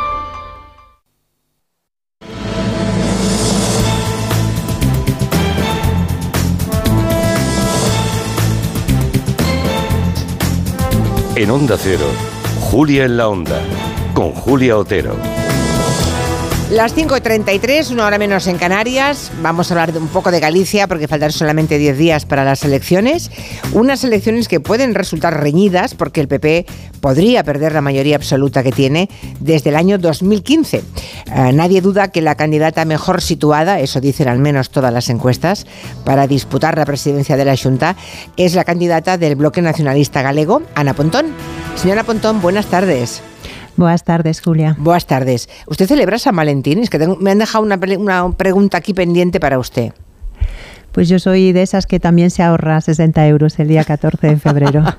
O sea que nada, ¿eh? ¿Hay alguna celebración en Galicia parecida a San Valentín? Es que me lo ha preguntado eh, nuestro colaborador Pablo González Batista y me he quedado así con cara de tonta porque no sabía yo si hay alguna. Pues eh, yo tampoco lo sé. Eh, No. A lo mejor tenemos algún especialista en tradiciones que, que nos lleva a la contraria, pero si la teníamos la hemos perdido. Bueno, ah, cuando estuvo aquí Gómez Besteiro, el candidato de los socialistas gallegos, eh, dijo que sería usted una magnífica vicepresidenta. No sé cómo se llevan ustedes, ¿se llevan bien o a la fuerza ahorcan, como dice el refrán? Yo siempre me llevo bien con todo el mundo, hasta eh, con muchas personas que no tienen la misma ideología que yo. Entonces, en todo caso, yo creo que quien va a decidir quién es la próxima presidenta o presidente van a ser los gallegos y las gallegas. Yo me presento para ganar estas elecciones, para hacer historia y tener por primera vez a una mujer presidenta y creo que estamos muy cerca. Sí, tienen, eh, digamos, tiene sensaciones por lo que ve en la calle, por lo que se encuentra durante la campaña, o alguna encuesta, un sondeo interior del partido. Yo de las encuestas soy del sector escéptico, porque mi experiencia es que al BNG siempre nos infravaloran en las elecciones gallegas y lo que más me importa es lo que siento en la campaña, lo que siento en la calle, lo que siento en los actos. Y veo que hay una enorme ilusión en torno al cambio que representa el BNG, que hay muchísimas personas que están en este momento eh, ya decididas a coger la papeleta del bloque por primera vez en su vida y que hay una enorme ilusión. Y además es que, veo tan nervioso al, al Partido Popular con ataques en estos últimos días que yo creo que me están indicando que hay un cambio imparable y que el próximo 18 de febrero Galicia vamos a hacer historia con la primera mujer presidenta. ¿En qué ha notado ese nerviosismo, señora Pontón? Pues que están atacándonos por todas partes, ¿no? Y que en vez de explicar su programa, intentan descalificar la alternativa del BNG. Y además veo que el candidato del, del, del Partido Popular según va pasando la campaña, parece que lo quieren esconder más. Yo lo he retado a que podamos tener un cara a cara. Creo que es lo normal en democracia, que haya debates. Hemos tenido un debate con cinco fuerzas políticas. Hay un debate que convoca Televisión Española, donde el Partido Popular ya ha anunciado que no va a presentarse. Y me todos los demás que, sí, los demás iban a presentarse a ese debate Sí. en televisión española. Sí, vamos a estar eh, las fuerzas con representación en el Parlamento y, sin embargo, el Partido Popular, que, habría, que había dicho que iba a estar en todos los debates, no presenta su candidato y tampoco manda ningún representante. La sensación que traducen, bueno, pues es que le quieren dar un plantón a Galiza en este debate, que no confían ni en su programa ni en su gestión y que en estas elecciones ya no esconden las siglas, como cuando se presentaba Feijó, ahora parece que quieren esconder al candidato. Eso iba a decirle. En su momento se acusaba, cuando era el candidato Núñez Feijóo, se, acusaba, se le acusaba de que escondía las siglas de, del Partido Popular y que en todas partes se veía solamente Feijó, ¿no? Ahora, por lo que usted me cuenta, ¿ocurre lo contrario? Pues sí, porque cuando tú no quieres mandar a tu candidato a un debate, lo que estás es intentando ocultarlo. Es evidente que cuando una persona se presenta a unas elecciones, tiene que estar dispuesta a debatir y contrastar. Y acabamos de ver unas elecciones generales donde con total normalidad el señor Sánchez pues debatió con el candidato de, del Partido Popular que lideraba la oposición. Yo me pregunto por qué en Galiza eso no puede ser. Por cierto, que mm, hay analistas que mm, han considerado que la ausencia de Núñez Feijóo en aquel debate de televisión española, del que también se ausentó, ¿se acuerda, señora Pontón? no le fue bien precisamente en las urnas. Sí, lo recuerdo. Es raro, es raro que sabiendo, teniendo aquel antecedente, Rueda eh, corra ahora el mismo riesgo, digamos. Bueno, eso es una pregunta que tiene que hacerle al Partido Popular. Yo lo que veo es que al Partido Popular no le interesa en esta campaña hablar de su gestión porque son conscientes de que nos dejan una Galiza peor. Tenemos listas de espera en primaria, tenemos más de 200.000 jóvenes que han tenido que emigrar en estos 15 años tenemos menos empleo industrial, tenemos más listas de espera en dependencia, no se ha construido ninguna residencia para mayores. Lo que vemos es que con el Partido Popular Galicia ha ido a menos y como no son capaces de defender su gestión, pues huyen de los debates y también están intentando trasladar esa crispación madrileña a la campaña gallega. Y creo que todo esto la, la gente de nuestro país lo está detectando y por eso están apostando por la organización que les está ofreciendo un proyecto ilusionante y de futuro que es el Por cierto, me decía que se lo pregunté al PP, ya me gustaría a mí preguntárselo a Rueda, pero Rueda ha declinado la invitación de este programa, no quiere venir a este programa. Que entonces, si no, si viene, desde luego yo se lo O sea, que ella no solo quiere debatir conmigo, sino que tampoco quiere que lo entrevistes tú. Eso parece.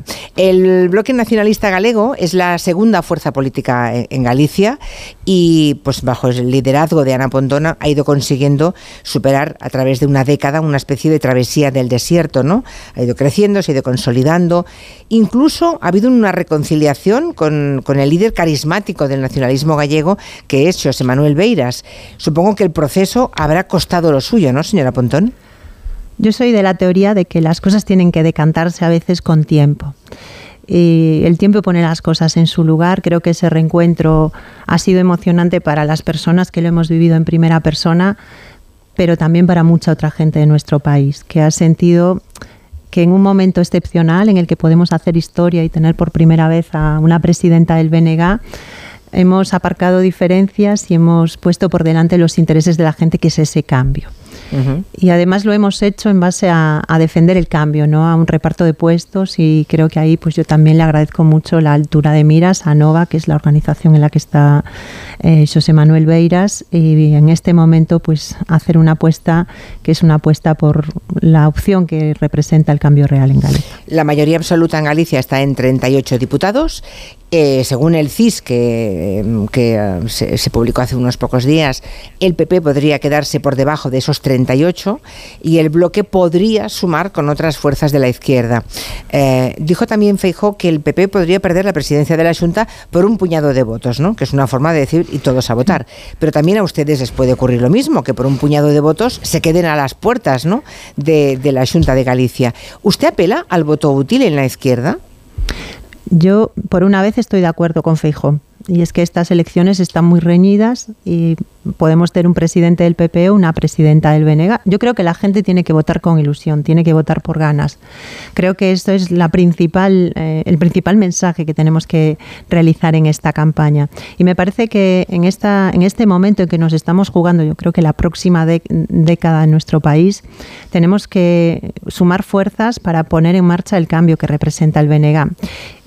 Yo pues apelo a que haya una concentración del voto en la papeleta del BNG porque somos quien le estamos disputando la hegemonía al Partido Popular y por muy pocos votos, pues efectivamente la balanza puede decantarse para el lado de la derecha y creo que es el momento de apostarlo todo al BNG. A mí me, pareció curioso, supongo que Ana Pontón también, que cuando se convocaron las elecciones, Pablo Iglesias, que teóricamente está fuera de la política activa, ¿no? pero bueno, eh, todos sabemos lo que pasa, ¿no? Eh, sugirió que todos los que eran de Podemos debían votar al bloque. Eso fue en los primeros días, hoy ya no. O sea, los últimos días, obviamente, Podemos tiene su candidata, ¿no? Pero, eh, claro, en aquel momento él dijo, voto útil, hay que votar al bloque nacionalista galego. Curioso. También el PP ha pedido a Vox que no se presentara en estas elecciones para evitar dispersar el voto de, de la derecha, ¿no? Bueno, yo no le he pedido a ninguna organización que no se presente. Como demócrata, creo en el pluralismo y además creo que son los ciudadanos luego con su voto quienes en cada momento deciden y tampoco creo que sea una, una cosa que nos pueda sorprender que Pablo Iglesias pida el voto para Podemos. No, pero al principio lo pediría para usted, ¿eh? Sí, bueno, yo creo que él hizo su reflexión en su fuerza política, pero yo en todo caso tampoco quiero, creo que debamos de, estar en ese momento. Esa pantalla pasó, ese momento pasó, ahora estamos en medio de una campaña electoral en la que, por lo menos desde el BNG, estamos sintiendo que en la sociedad gallega hay ganas de cambio, que hay una mayoría que quiere cambio y que la clave es que todas esas personas se movilicen y que lo apuesten todo a la papeleta del Venega. Sí, por lo que he ido siguiendo, usted apuesta siempre en todas sus intervenciones, sobre todo por la participación, ¿no? Pide que ni un solo voto se quede en casa. Pero claro, es que Galicia es una comunidad bastante abstencionista. ¿Con qué porcentaje de participación ¿Cree usted, señora Pontón, que puede haber un relevo en la Junta? Lo digo porque aquí Besteiro dijo eh, con mucha contundencia que por encima del 60-61% habría vuelco, eh, podría haber un vuelco en Galicia. Yo escucho esas cosas y no acabo de entender muy bien cuál es el análisis que hay detrás. Yo creo que depende quién vaya a votar. Si realmente la gente que quiere un cambio se moviliza y participa y eso es una, un elemento clave, pues eh, eso va a garantizar que tengamos un cambio. Sin embargo, si se moviliza mucho el voto de la derecha, pues no nos lo va a garantizar. Por lo tanto, no se trata tanto de qué porcentaje necesitamos de participación, sino que realmente que todas esas personas que en este momento están preocupadas por el futuro de Galicia, que quieren construir un país mejor, ese 18 de febrero se levanten y con ilusión y ganas vayan a votar para que ese cambio sea posible. Yo creo que tenemos que movilizar a todas esas personas que a veces nos cuesta más en unas elecciones gallegas, quizás porque eh, tampoco toda la mediática que opera pues está tan pendiente de nosotros y no conseguimos llegar a muchas de esas personas que, que sean capaces de movilizarse. Y creo que hay un elemento que es el elemento más motivador y es ver que el cambio es posible. Y hoy estamos en unas elecciones en que el cambio es posible y esto ya está moviendo muchas cosas en la campaña.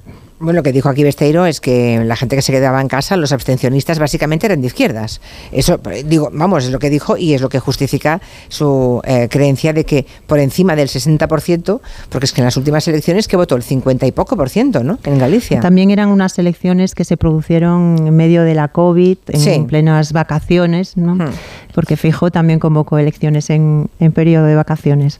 Por cierto, ¿usted cree que Vox puede entrar en el Parlamento gallego? Hasta ahora no lo ha conseguido, nunca. Pues de momento Vox nunca, nunca lo ha conseguido, solo tiene un concejal en todo Galiza. En todo caso, eso pues lo vamos a saber el próximo día 18. la, eh, el rival es el actual presidente de la Junta, Alfonso Rueda. Él se estrena como candidato, pero usted se presenta por tercera vez como candidata, ¿no? Es un poco la veterana de la campaña, señora Pontón. Pues yo me presento con la experiencia de estos años y con la fortuna de poder representar a los gallegos y las gallegas y de tener hoy un conocimiento mayor del que tenía hace ocho años. Yo creo que la oposición y estos cuatro años liderando la oposición pues han sido una buena escuela para poder gobernar con más eh, solvencia nuestro país. el PP decidió adelantar las elecciones en Galicia, eh, fue un poco sorprendente para todos. ¿A qué estrategia cree usted que obedeció tener mm, esa prisa? no, no esperar, no hablar con, el, con los vascos como la otra vez, que fueron juntos en las elecciones, Euskadi y Galicia. Pues yo estoy convencida de que estas elecciones las convocó, las convocó Feijóo pensando en sus intereses de partido y que esa estrategia le va a pasar factura en Galicia, porque yo creo que intentar subordinar nuestro país a los intereses del PP en Madrid, esto aquí en Galicia no gusta. A la gente le parece que traernos esa crispación en campaña no aporta nada y que en cierta manera lo que, lo que quieren es tapar el desastre de su gestión. Ah, bueno, Feijo está diciendo que son ustedes como Esquerra Republicana o H. Bildu. Yo no sé si este mensaje eh, cuaja en Galicia o cree usted que es un mensaje de consumo para la política nacional mm, y la madrileña en particular. Es que llevan ocho años diciendo eso y no paramos de crecer. ¿Y ya lo decían hace ocho años?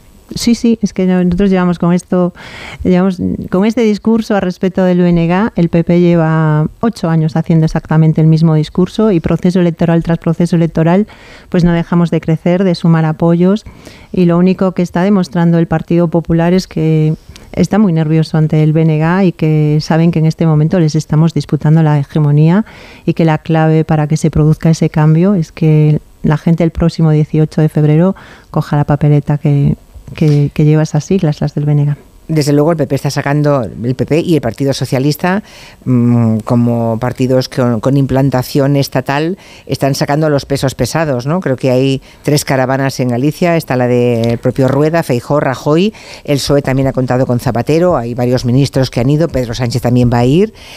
Claro, ¿esta campaña va de Galicia o va de otra cosa? Porque aquí para, hay gente que se juega mucho, ¿no? Si pasa que esta campaña va de nosotros, yo lo estoy repitiendo, esto no es ni una reválida de Sánchez ni un premio de consolación de Feijo, esto va de la vida de los gallegos y las gallegas, de cuál es nuestra sanidad, de cómo apostamos por una mejor educación pública, cómo cuidamos a nuestros mayores o cómo le damos futuro a la gente joven. Y es una falta de respeto, pues que hasta en un proceso electoral donde se juega el futuro de Galicia, eh, quieran derivar todo a la política madrileña. Yo creo que esto eh, en Galicia eh, también los va a penalizar.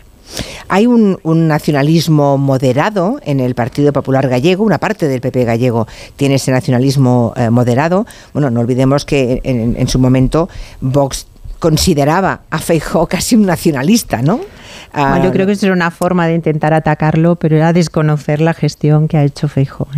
Pero ahora, por lo que me cuentan lo que, y lo que anuncian los movimientos demoscópicos, es que el BNG está pescando en el caladero del PP. Eso me parece mm, mm, curioso. Yo lo que creo es que en nuestro país hay muchas personas que tienen un gran sentimiento de identidad. Tú además, Julia, conoces Galicia, ¿no sabes? ¿Cómo que, eh, conozco? Soy gallega. Por eso, eres gallega, efectivamente, y por eso te lo decía, que tú conoces bien Galicia, y, y, sabes que más allá de la traducción política, en Galicia hay un sentimiento de identidad muy fuerte. Y nosotros hemos conectado con mucha gente que en otras ocasiones, por otras razones, no apostaba por coger la papeleta del Venega, pero que se siente muy gallega, que quiere un proyecto propio, que quiere defender su tierra, que quiere defender su lengua y que ve que nosotros representamos una alternativa frente a un partido popular que además es que yo los escucho en campaña y a veces creo que hablan para Vox, creo que hablan para los votantes de Vox y no para los gallegos y las gallegas. Y ese eh, girar tanto en Galicia hacia la radicalización que se estaba produciendo en este momento en la política estatal, pienso que también hace que haya muchas personas eh, que ven que necesitamos un cambio y que la alternativa es una fuerza como el BNG, que no tiene ataduras en Madrid y que va a defender ante todo y sobre todo los intereses de los gallegos y las gallegas.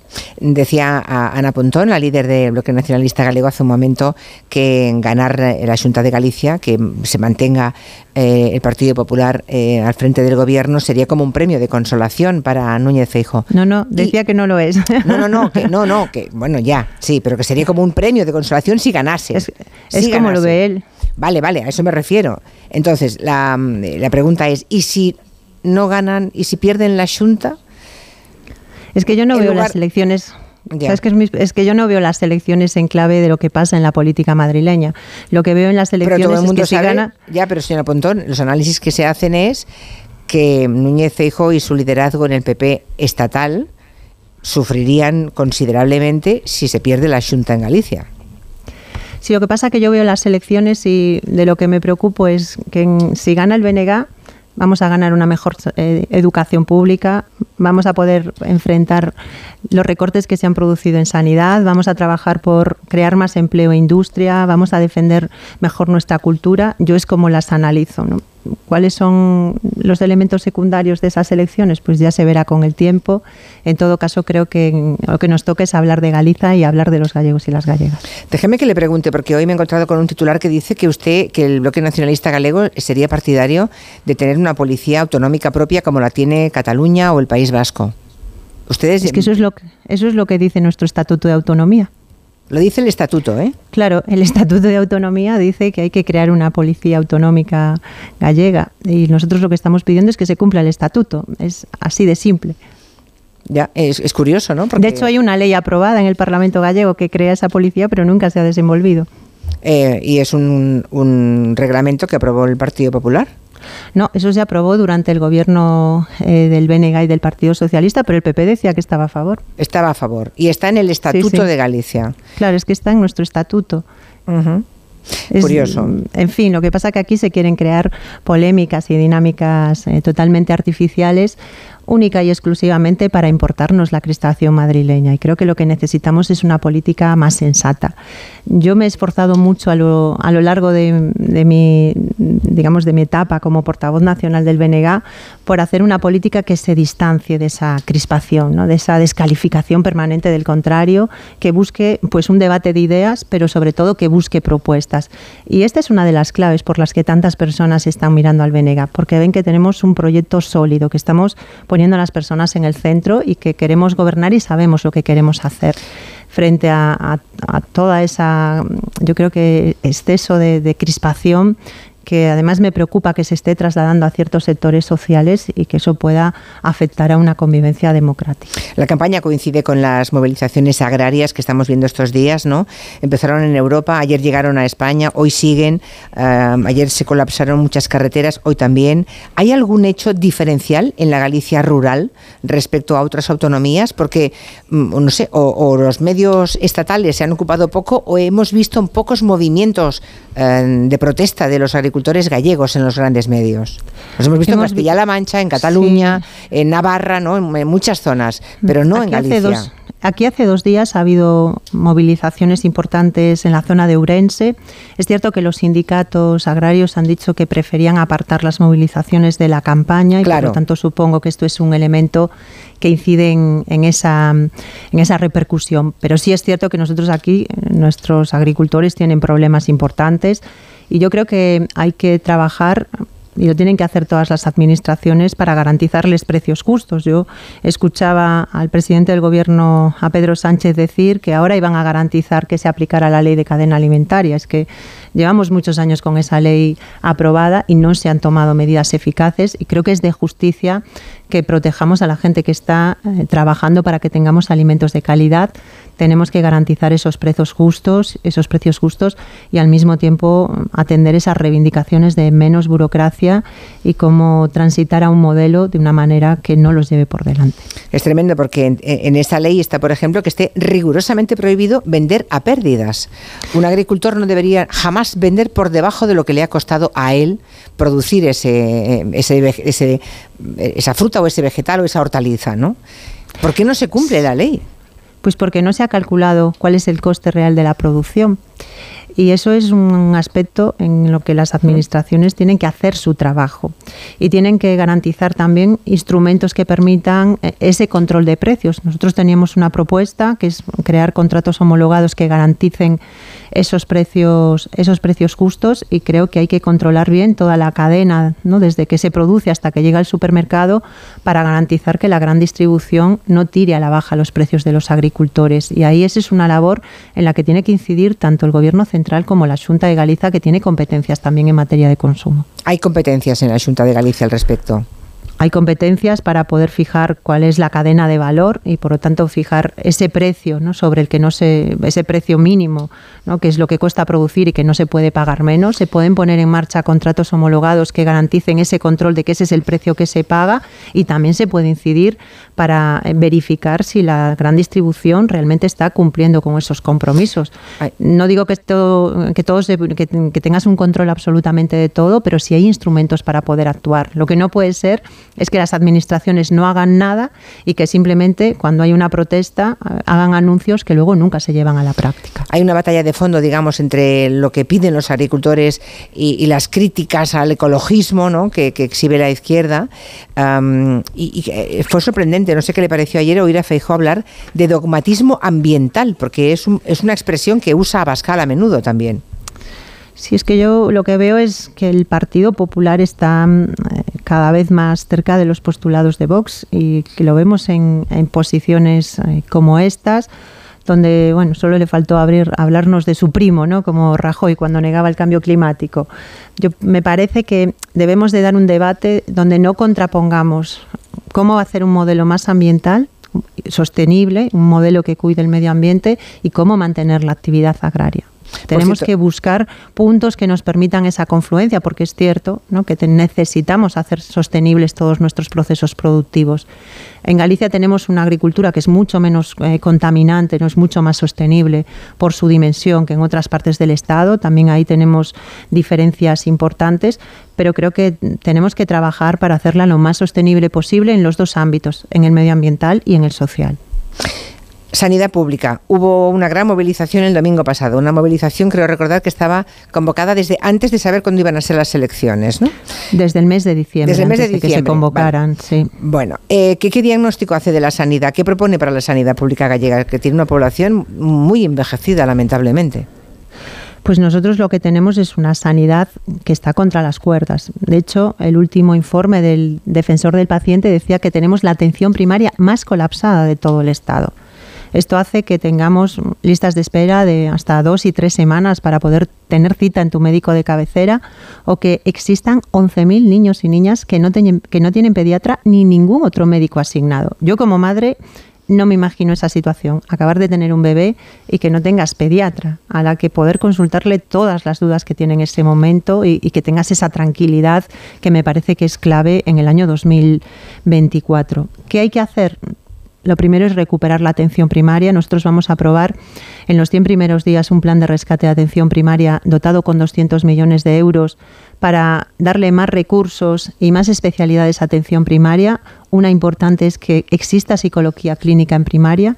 En nuestro país el 30% de las consultas tienen que ver con salud mental y tenemos que ayudar a esas personas. Y también hay que reorganizar eh, pues, el, modelo de primaria para que trabaje más en la prevención y que tenga muchas más especialidades. Esa es la línea en la que, queremos trabajar porque sin primaria no va a funcionar nunca el sistema sanitario. Estos 15 años el Partido Popular le recortó más de 2.300 millones de euros y pensamos que es el momento de cambiar el foco, poner fin a estos 15 años de demolición de la sanidad pública y apostar por su recuperación. Pues señora Pontón, le deseamos suerte y mm, imagino que tendrá ya ganas de que acabe la campaña, ¿no? Que llegue el día de las elecciones y bueno, y que se esté todo el pescado vendido ya, ¿no? Y que mm, siempre siempre pasa al tenemos día ganas siguiente, ¿no? siempre tenemos ganas de que llegue ese día, pero yo estoy disfrutando muchísimo de esta campaña, me siento una privilegiada de poder vivir un momento así y de sentir una energía eh, y tanta ilusión al- alrededor de la campaña del Benega. Pues si al día siguiente hay alguna posibilidad de que le llame señora presidenta, espero que esté en este programa. Estaré y lo mismo le digo Julia. al señor Rueda, si es él, ¿eh? Yo te digo Igual que después de las elecciones si quiere que le entreviste. como presidenta estaré encantada de, de poder hablar contigo, Julia. Ana Pontón, la líder del bloque nacionalista galego. Buenas tardes, graciñas. Buenas tardes. Las seis, cinco en Canarias. Noticia con Rafa La Torre. Germán se ha comprado el frigorífico con mayor capacidad del mercado, con sistema de control de temperatura y de humedad, dispensadores de hielo y agua, y con wifi para comprar desde la pantalla integrada. Pero a él, a él lo que le ha conquistado es la doble puerta, para poder seguir pegando los imanes de sus viajes, que ella iba justo.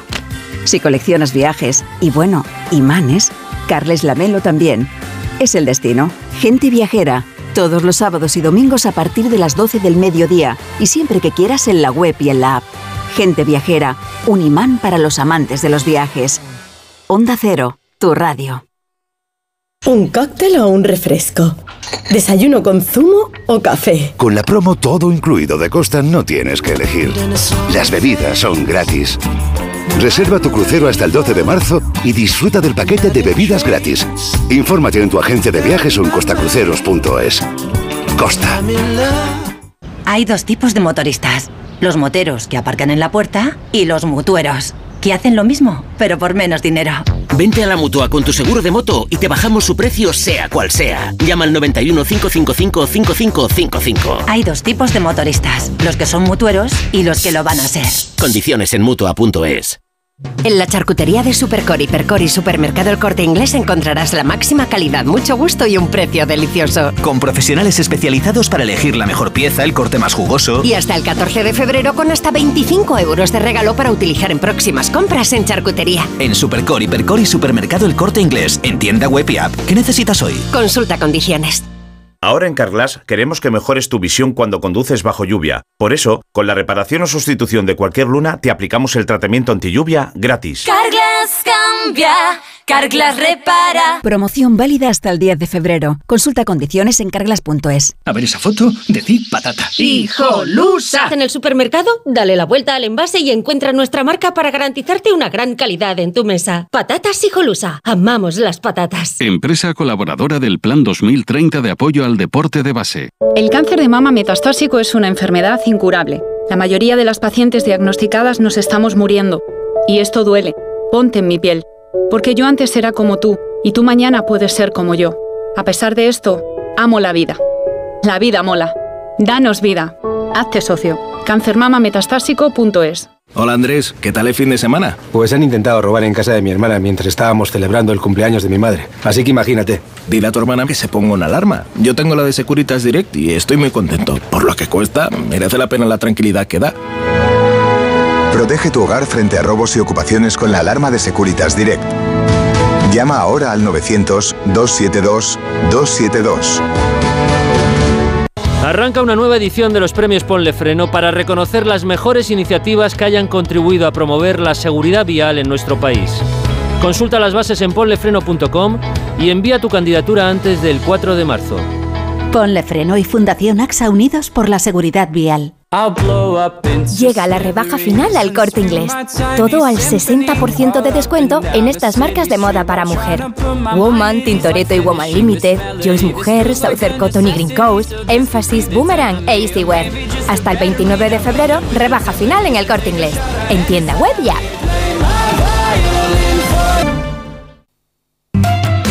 Es por ti que has cambiado tanto y por fin has dado el paso. Abrimos enseguida el tiempo de gabinete, pero antes les hablamos de Zurich Seguros porque mm, los que tenemos perros sabemos que son un miembro más en nuestra familia y es importante protegerlos como se merecen. Bueno, pues eso en Zurich Seguros, Marina, lo tienen claro también. Lo tienen clarísimo y es que ahora con el seguro de hogar de Zurich nuestras mascotas también estarán protegidas ante cualquier contratiempo. Ya solo nos queda disfrutar de ellas con total tranquilidad. Si quieres saber más, infórmate a través de tu experto en seguros o en la web zurich.es. Con Zurich, hagámoslo épico. Ya estamos todos reunidos. Tenemos a Elizabeth ya sentada. Buenas tardes. Buenas tardes. A su lado Rafael Narbona. Buenas tardes. Hola, buenas tardes, Julia. Y lejos, pero aquí, eh, Arancha Tirado. Buenas tardes. Buenas tardes.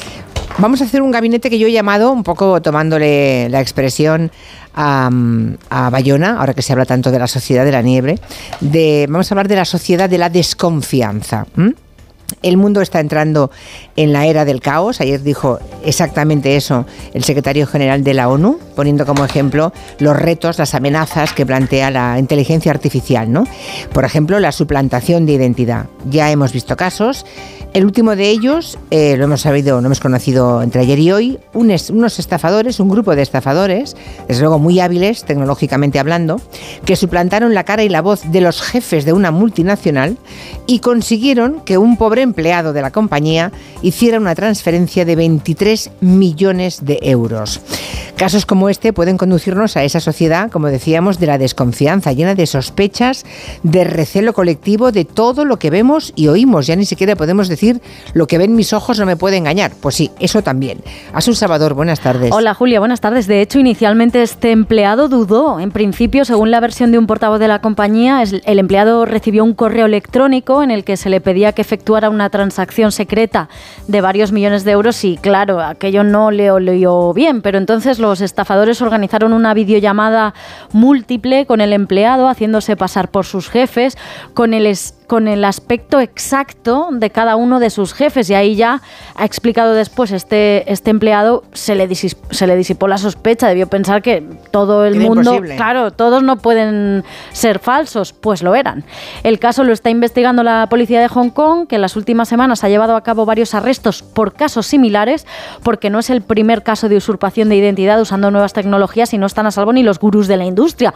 Hasta Elon Musk y Mark Zuckerberg, además de famosos como Tom Cruise, Rosalía y otros, han sido objeto de suplantación usando la inteligencia artificial. Ayer mismo en España, la Policía Nacional desarticuló una organización criminal internacional con 65 detenidos en Málaga, Cataluña y Madrid que estafaba con la táctica del hijo en apuros. ¿Qué hacían? Pues contactaban con sus víctimas haciéndose pasar por uno de sus hijos, fingiendo estar en una situación muy delicada para pedirles dinero y así se cree que llegaron a embolsarse 410.000 euros. Ya, ya, pero esto decía, "Ay, ¿cómo- ¿cómo te vas a creer eso? Ya, ya, pero si te llama tu hijo o tu hija y ves su imagen y su voz, ¿quién no caería? Y todo esto va en aumento, ¿no? Ya no son casos aislados. Esta táctica de suplantación que se llama deepfake, según el Foro Económico Mundial, se está incrementando al ritmo del 900% al año. Por eso el debate sobre los retos y sobre las amenazas que plantea el desarrollo de la inteligencia artificial está cada vez más presente en foros y en organismos internacionales. Y ayer, como decías,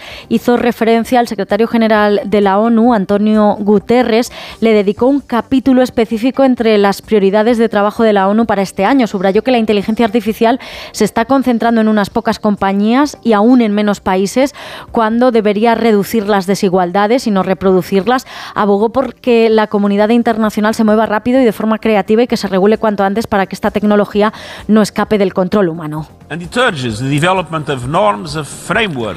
Urge el desarrollo de normas y un marco de regulación de las nuevas tecnologías, incluida la inteligencia artificial en el ámbito militar. Decía Guterres que ya en noviembre anunció la creación de un organismo consultivo similar al panel internacional sobre el cambio climático, donde decenas de expertos examinen periódicamente los avances de esta tecnología. También Estados Unidos y el Reino Unido quieren coordinarse para testar cómo se van moviendo las innovaciones en este ámbito, porque Rishi Sunak, el premier británico, cree que los riesgos para la humanidad son similares a los de una pandemia o de una guerra nuclear, pero lo cierto es que hasta ahora, hasta el momento, la región más avanzada en cuanto a regulación es la Unión Europea, donde ya tenemos un proyecto de reglamento que pretende garantizar que los sistemas de inteligencia artificial que se comercialicen y se utilicen en el mercado europeo sean seguros y respeten los derechos fundamentales y los valores comunitarios. Gracias, Asun. Hasta el lunes. que Hasta luego. jueves. Bueno, y sin embargo no, no, no me gustaría que acabáramos hablando de tecnologías, ¿no? Ni de inteligencia artificial. Quiero trascender el hecho en concreto para hablar de lo que os decía antes, ¿no? Esta sociedad de la desconfianza, el descreimiento, la sospecha, el recelo, eh, las consecuencias morales, sociales, políticas que puede tener este trastorno de la personalidad colectiva, ¿no? En que ya no sabemos a quién creer ni, ni por qué guiarnos. No sé, eh, acabaremos desconfiando todos de todos, Arancha. Pues seguramente, y seguramente tampoco sea algo casual, ¿no? Sin ponerme conspiranoide ni nada por el estilo, pero bueno, efectivamente el desarrollo científico-tecnológico a lo largo de la historia pues no se ha dado eh, en un vacío de relaciones de poder, se da obviamente en sistemas político-económicos y sociales determinados y cuando este desarrollo pues no tiene control o su control está en determinadas manos, pues es de prever que, que vaya hacia un lugar o vaya hacia otro. Y lo que estamos viendo es que, bueno, hay una inteligencia artificial que están desarrollando unas grandes empresas, conglomerados mm, de magnitud cada vez mayor, ultraconcentrados, como apunta Guterres también, donde se expresa en este desarrollo tecnológico las brechas norte-sur, como en tantos otros temas, que ellos mismos yo creo que ya están atisbando un poco eh, el peligro de descontrol, mm, que esto se nos puede ir de las manos a todos, ¿no? que puede ser un pacto con el diablo, como dijo Elon Musk, y que están alertando ellos mismos de la necesidad de regulación, pero que al mismo tiempo, efectivamente, en lo inmediato estamos viendo que ya hay un descreimiento absoluto, ¿no? Mm, eh, de decir, bueno, ¿esto qué es? Y ese descreimiento yo creo, y por eso decía lo del inicio, que interesa, interesa al poder, claro que sí. Una sociedad donde se rompan los vínculos sociales, donde es mm, pues la desconfianza por el que está al lado, la desconfianza incluso e- en nuestros propios sentidos y ni se diga en lo que nos puede decir el otro, pues es totalmente funcional al poder y a un sistema que además se sustenta en, en el individualismo más atroz. Bien, eh, primera intervención, luego haremos más. Eh, ¿Qué dice la filosofía, profesor Narbona? Tengo ganas de, de ver qué nos cuentas al respecto. Bueno, a mí la me- sociedad del recelo y la desconfianza. A mí se me ocurren varias cosas. Yo primero voy a hablar de mi experiencia como profesor. Yo recuerdo en, en los años mm, todavía 90 haberme encontrado, pues yo qué sé, con un adolescente que llegaba al instituto llorando porque había tenido problemas en, en casa o, o yo qué sé, o con el novio y la veías en un estado de agitación tal que la invitabas a ir al departamento, hablabas con ella un poco y bueno, pues ahora esto se considera una temeridad, ¿no? El hecho de que un profesor se encierre con un adolescente en, un despacho ya se puede interpretar de, de muy mala manera. Y de hecho, las reuniones ya casi siempre se celebran en la sala de profesores en presencia de testigos. O sea, se ha creado como un clima de desconfianza donde se presupone que en una relación personal siempre hay un fondo de mala intención. Yo creo que esto deteriora las relaciones humanas de una manera extraordinaria, ¿no? Y yo, gracias a que he tenido un trato muy cercano con los alumnos, algunos de ellos ahora son mis amigos con 40 años y conservo el contacto con ellos. Al margen de este clima de desconfianza que se está generalizando, a mí hay una cosa que me asusta muchísimo también del desarrollo de la inteligencia artificial y es el, el efecto que puede tener en las relaciones emocionales. El otro día vi un programa donde con disponer de 10 segundos eh, de la voz de una persona y una imagen permitía que alguien hablara con su abuelo que había fallecido, con, con su pareja y bueno, eran situaciones emocionalmente muy impactantes porque además con inteligencia emocional tú puedes como simular la personalidad del ausente. Esto, pues, eh, yo pensé de inmediato en esta película de Joaquín Phoenix, eh, eh, donde él se enamora de la inteligencia artificial y lo entiendes, porque es una mujer inteligente, con una voz bonita, que tiene, pues, una, una conversación muy estimulante. Yo no sé si vamos hacia, hacia un futuro donde pues se van a crear paradojas como que perdamos a un ser querido, a través de la inteligencia artificial podamos estar en contacto con, con él o con una simulación, eso va a dificultar el, el duelo, eh, aceptar la pérdida, va a crear distorsiones emocionales o incluso vamos hacia un futuro donde en vez de relaciones con personas tengamos relaciones con eh, un programa de inteligencia artificial, no sé si con un robot y, bueno, pues al margen de estas dos cosas, por último, eh, a mí lo que más me asusta de la inteligencia artificial no son las estafas, sino el uso que pueden hacer, que puede hacer de, de, esta herramienta, pues, pues el Estado, el poder. Es una manera también de meterse en la vida de las personas, controlar su intimidad y restarles libertad. Por cierto, antes de terminar, le quiero dar las gracias públicamente a Arancha Tirado, porque cuando estábamos mi mujer y yo con una neumonía hospitalizados, ella en Twitter me envió unas palabras de ánimo. Y como nunca habíamos hablado ni coincidido en el programa, me pareció... Ah, no, nunca no, no, es la primera Ah, vale, vale. Me hace mucha ilusión, pero no tienes nada que agradecerme. O sea, pues sí, sí, sí, yo, yo, te lo algo humano. Yo te lo agradezco mucho porque fue un gesto que sin que nunca hubiéramos hablado ni coincidido, pues la verdad me acuerdo yo en el hospital ahí en, en bata, ¿no? en la cama y un mensaje de cariño pues siempre es una cosa muy, muy gratificante. Así que gracias, Arancha. No, gracias a ti. Voy a hacer una pequeña broma. Igual cuando nos conozcamos te arrepientes. O, no lo creo, no lo creo, no lo creo, lo dudo mucho. Hay precedentes, ¿eh? No, no, no me han no hablado, muy, me han hablado, me han no hablado, me han hablado muy bien de ti, vamos. Bueno, depende de, de quién. De momento, bueno, eso nos pasa a todos, Exacto. depende Bueno. de quién, nos pasa a todos, eso es. Ah, de momento os habéis tirado más por el tema de, de- de la tecnología y de Yo la voy a lo tuyo, artificial. yo voy a lo tuyo. Y yo voy a lo que provoca socialmente, políticamente, eh, moralmente, sociológicamente, el hecho de que perdamos toda confianza. Sí, yo voy a lo tuyo. Venga. Porque, eh, vamos a ver, eh, la- las sociedades humanas, la cooperación entre, que las sociedades que parten de la cooperación entre humanos están basadas en la confianza. Eh, nosotros funcionamos cada día porque aunque no nos demos cuenta, confiamos. Confiamos en que el conductor que va por la, por la carretera no va a pegar un volantazo y se va a meter contra la acera, al menos no lo va a hacer adrede, que el conductor del autobús va a ir, va a ir por donde tiene que ir respetando las normas, que el que pilota el avión pues sabe pilotarlo y nos va a llevar con bien, que es decir, que el médico que nos va a rajar pues sabe hacerlo. Y, y vi- vivimos en esa confianza, es decir, eh, Solamente así se puede cooperar en sociedad. Exacto. Por lo tanto, la, la- la- la- la confianza eh, forma parte de la sociedad y también de los regímenes democráticos. Los regímenes democráticos están basados también en la confianza, porque para, eh, para ejercer eh, la democracia eh, se precisan una serie de intermediarios, que son los intermediarios entre el ciudadano y sus derechos fundamentales. Pues el médico es, como decía, el, el intermediario a la salud, o el abogado pues en la justicia, o, es decir, al final eh, necesitamos unos intermediarios eh, que, sobre los que poder sus- sustentar esos derechos que tenemos en democracia, ¿no? Para poder ejercerlos. Eh, y confiamos, confiamos en que, las, elecciones son limpias, confiamos, confiamos permanentemente. En el momento en que esa confianza se rompe, eh, estamos rompiendo las bases eh, de, esa, de esa sociedad. El tema de la, de la inteligencia artificial aplicado directamente a esto eh, nos puede llevar a que eh, la- las, las bases, los pilares de nuestra sociedad democrática se derrumben. Por ejemplo, ¿Cómo va a ser la justicia con la, con la inteligencia artificial? Es decir, ¿qué pruebas nos van a valer? Ahora mismo se pueden presentar reconocimientos eh, forenses de voz, se pueden presentar vídeos de cámaras en las que se ve al autor del delito, en fin, hay muchísimas pruebas que ahora mismo se, se utilizan que en el momento en que la inteligencia eh, artificial pueda eh, sustituir y fingir todo eso, eh, y en el que sea difícil determinar si han sido hechas por, por inteligencia artificial o no, todo eso va a quedar eh, va a quedar desterrado. Yo por eso os decía en aquel programa que el, que el decreto 6-2023, que habla ya de inteligencia artificial aplicada a la justicia y de digitalizar toda la justicia y tal, me preocupaba en estos términos. Porque al final... Y con razón. Claro, porque Hombre. al final la, la cuestión... Lo mismo pasa con el periodismo.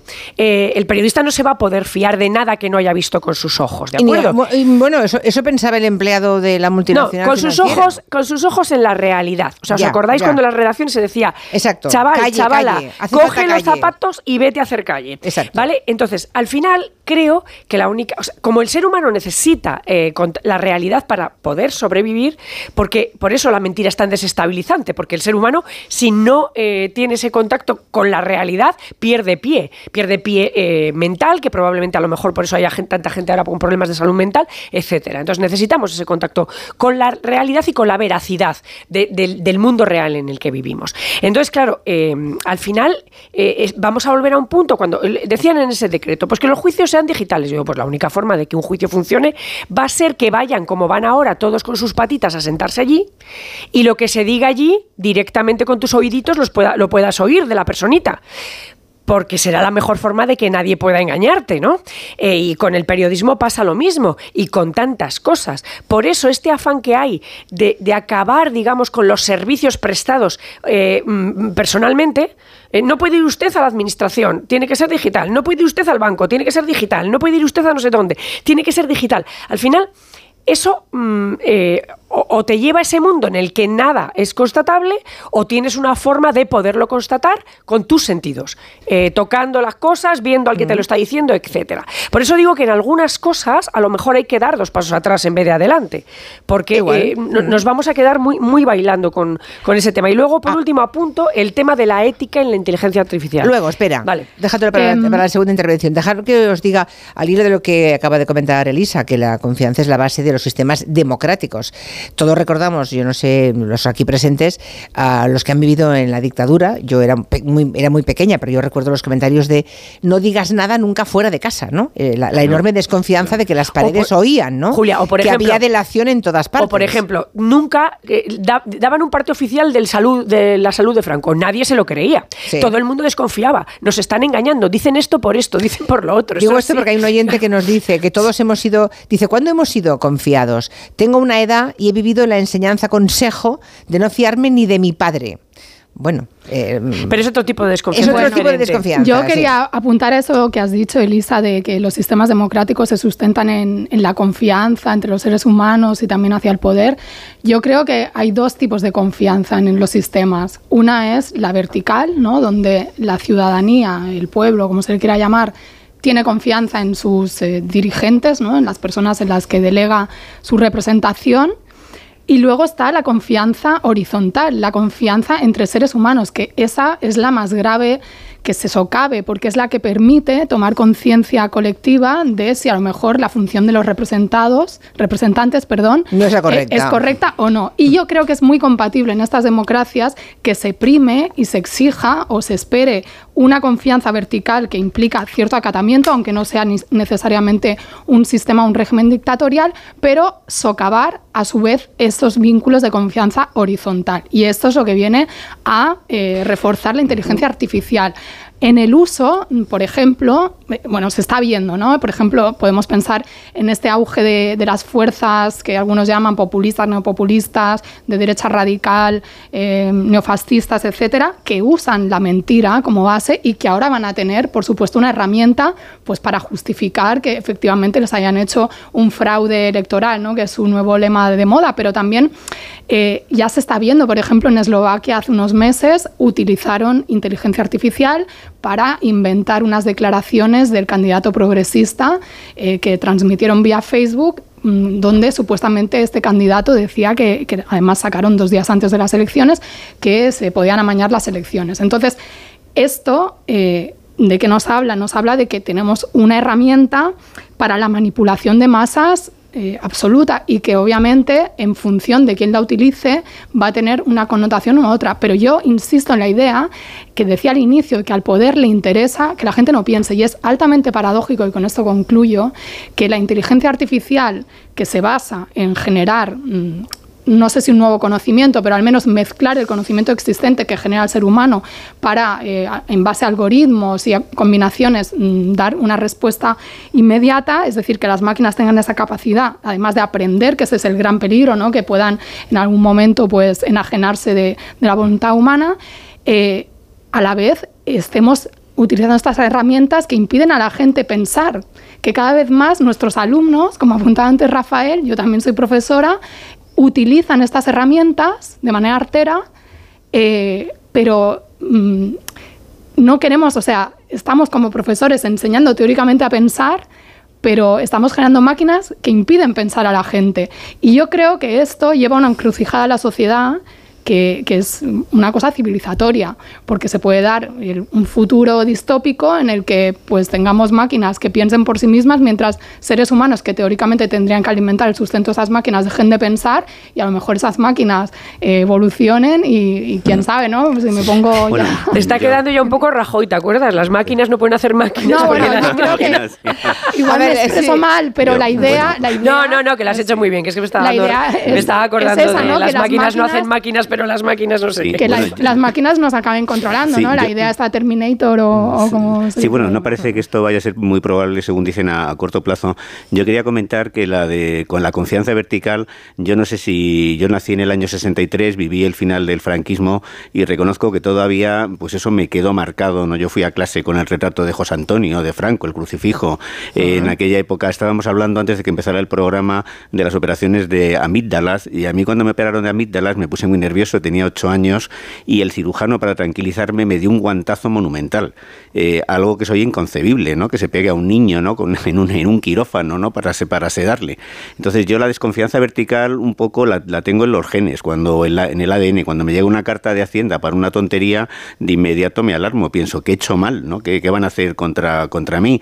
No me parece que sea un sentimiento sano en una sociedad democrática, pero yo creo que cierta desconfianza hacia el poder siempre es necesaria, porque el poder siempre tiende un poco a abusar de sus prerrogativas, con lo cual yo creo que una especie de recelo preventivo no está mal. A mí me preocupa más lo que es la desconfianza horizontal. Yo, yo vivía en el barrio de Argüelles y recuerdo el caso de una señora muy mayor que estaba todo el día en la parada del 21, en, la en el Paseo de Pintor Rosales, fundamentalmente para hablar con la gente. Se sentaba en una marquesina, se subía al autobús, hablaba con todo el mundo y todavía en los años 70 era relativamente fácil comunicarte con los extraños. Ahora mismo, si se te ocurre comunicarte con alguien, incluso entre, entre vecinos, pues se produce pues una, una, una reacción de, de rechazo, de desconfianza. Yo vivo en, en un pueblo, pero es un pueblo que es una urbanización y los vecinos apenas se relacionan entre ellos. Entonces, esta, esta desconfianza horizontal está llevando al fenómeno de la soledad no deseada, cada día pues, pues más extendida, que provoca muchísimo sufrimiento,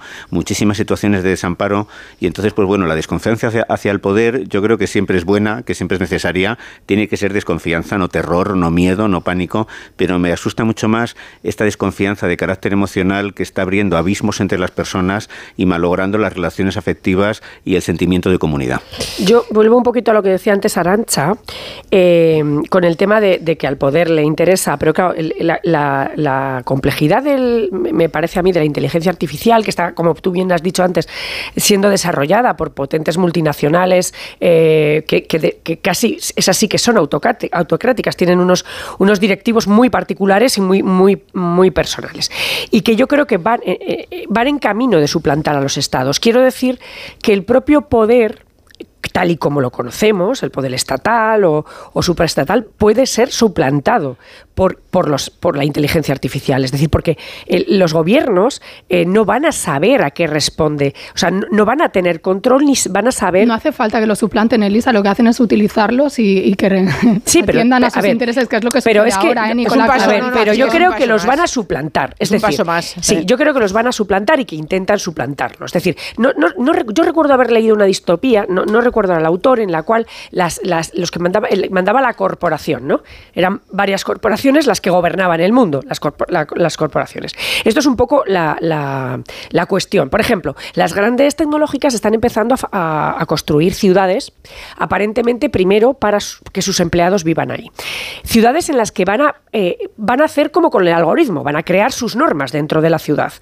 Eh, cuando otras personas, que sean la familia de sus, vayan allí, eh, y según eso vaya creciendo o cuánto proliferen los estados, de, de hecho Google está comprando territorio en Estados Unidos para hacerlo, eh, cuando, cuando eso prolifere, ¿hasta qué punto las leyes estatales van a poder entrar en ese terreno o se va a considerar que es terreno de la empresa, eh, gobernado con sus propias tecnologías y de alguna manera se va a sustraer al poder del Estado?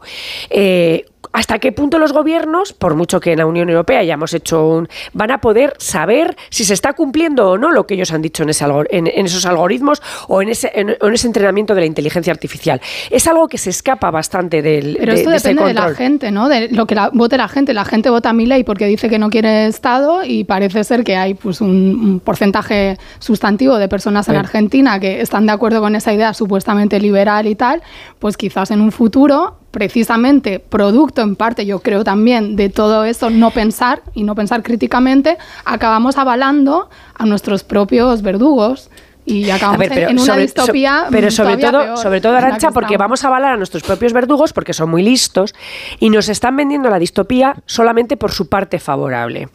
O sea, eh, por ejemplo, eh, hablaba, hablaba Rafael de este programa en el que se había eh, hecho con la voz de personas fallecidas una especie de intercomunicación con sus seres queridos que decían sentirse pues muy consolados por poder hablar con ellos. Entonces, la, la IA ya puede hacer eso, ¿vale? Eh, pero, y te lo muestran, y te lo muestran, pues Sí. como qué bien, qué emocionalmente bien. Se puede pero convertir en un negocio alguien te- esto, no, ¿eh? y ojo, y- pero alguien se convertirá en un negocio. Sí, pero, en el pero más allá, pero más negocio. allá del, más allá del negocio, ¿alguien te explica cómo te pueden torturar así? ¿Alguien te, te explica que en realidad esa misma tecnología se puede usar para torturar seres humanos? Y para mantener el control sobre ellos. No, siempre nos las van a siempre nos están mostrando las redes sociales, oh, contactaremos todos, la democracia directa y tal.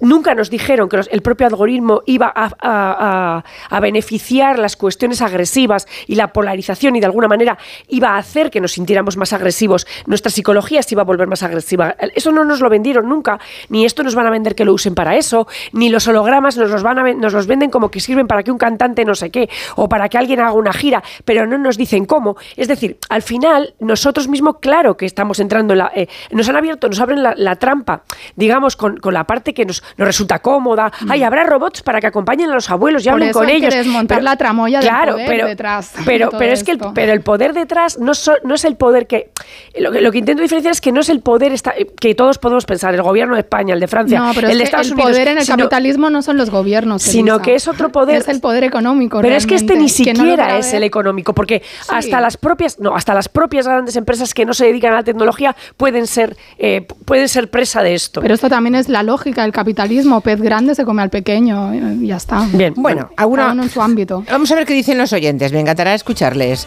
a ver qué reflexión hacen en torno al mundo de la desconfianza, que mm, cuando una persona tiene un grado de desconfianza patológico, se dice que tiene un, ah, un trastorno de la ah, un trastorno de la personalidad, creo que un trastorno paranoico o paranoide de la personalidad, ¿no? Eh, bueno, hay, hay una forma de, de- hacer la personalidad colectiva, en este caso de los pueblos, ¿no? ¿A dónde nos lleva? A ver si hay algún oyente que quiera hacer una reflexión en voz alta sobre eso. ¿Cómo nos puede influir en las reglas de juego ese recelo, esa sospecha, esa desconfianza de todo lo que nos rodea? 638-442-081. Me vas a hablar, tengo toda la confianza en que ves la música, Claro. que me vas a hablar de la mutua. Confía, confía. Mira, que te suben el precio del seguro. Tranquilidad. Te tienes que ir a la mutua porque allí te van a bajar el precio de cualquiera de tus seguros, sea cual sea. Es muy fácil. Tienes que llamar al 91 555 5555. ¿Te lo digo o te lo cuento? Vete a la mutua. Condiciones en mutua.es. ¿Un cóctel o un refresco? ¿Desayuno con zumo o café? Con la promo todo incluido de Costa no tienes que elegir. Las bebidas son gratis. Reserva tu crucero hasta el 12 de marzo y disfruta del paquete de bebidas gratis. Infórmate en tu agencia de viajes o en costacruceros.es. Costa. Hoy estamos en Vigo. Yo este plato no, no lo volvería a pedir. Es lo más horrible que he visto en mi vida. No me faltes al respeto, por favor. Guapa.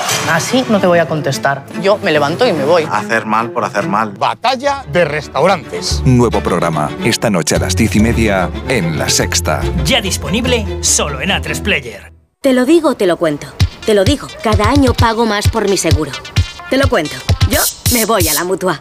Vente a la mutua con cualquiera de tus seguros. Te bajamos su precio, sea cual sea. Llama al 91 555 5555. 91 555 5555. Te lo digo o te lo cuento. Vente a la mutua. Condiciones en Mutua.es Tengo la memoria fatal, se me olvida todo. Si te falla la memoria, toma de Memory. De Memory con vitamina B5 contribuye al rendimiento intelectual. Y ahora para los más mayores, de Memory Senior de Pharma OTC. Tenía siete recibos, pagaba mm, alrededor de 1.100 euros y ahora voy a pagar alrededor de 350. Pues que me ha cambiado la vida, que reconozco que me han ayudado mucho. Pues ha sido un salvavidas. Agencia negociadora les ha cambiado la vida. No lo dudes. Si tienes casa en propiedad y quieres pagar un 80% menos cada mes por tus préstamos, llama gratis al 900-900-880. 900-900-880. Llama ahora. Te cambiará la vida. Empieza el año ahorrando en Bricodepo. Con este pavimento porcelánico de 8,95 euros el metro cuadrado, ahora por solo 7,95. Y la puerta lacada con tapajuntas, antes a 119 euros. Y ahora todo por 99. Recuerda que si lo encuentras más barato, te devolvemos la diferencia por dos. Ya en tu tienda y en bricodepo.es.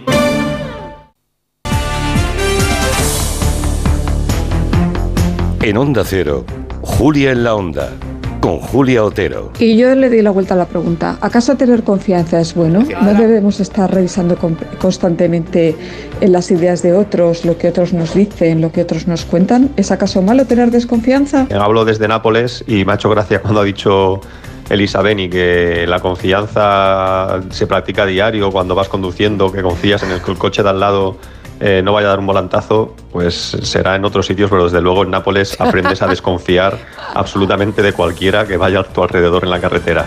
Venga, un abrazo. Está bien, es verdad, en Nápoles y en Roma. En Roma también pasa lo mismo. y a ¿eh? lo mejor no solo por el tema de conducir, ¿eh? Sí. Eh, y en muchos otros lugares del mundo también.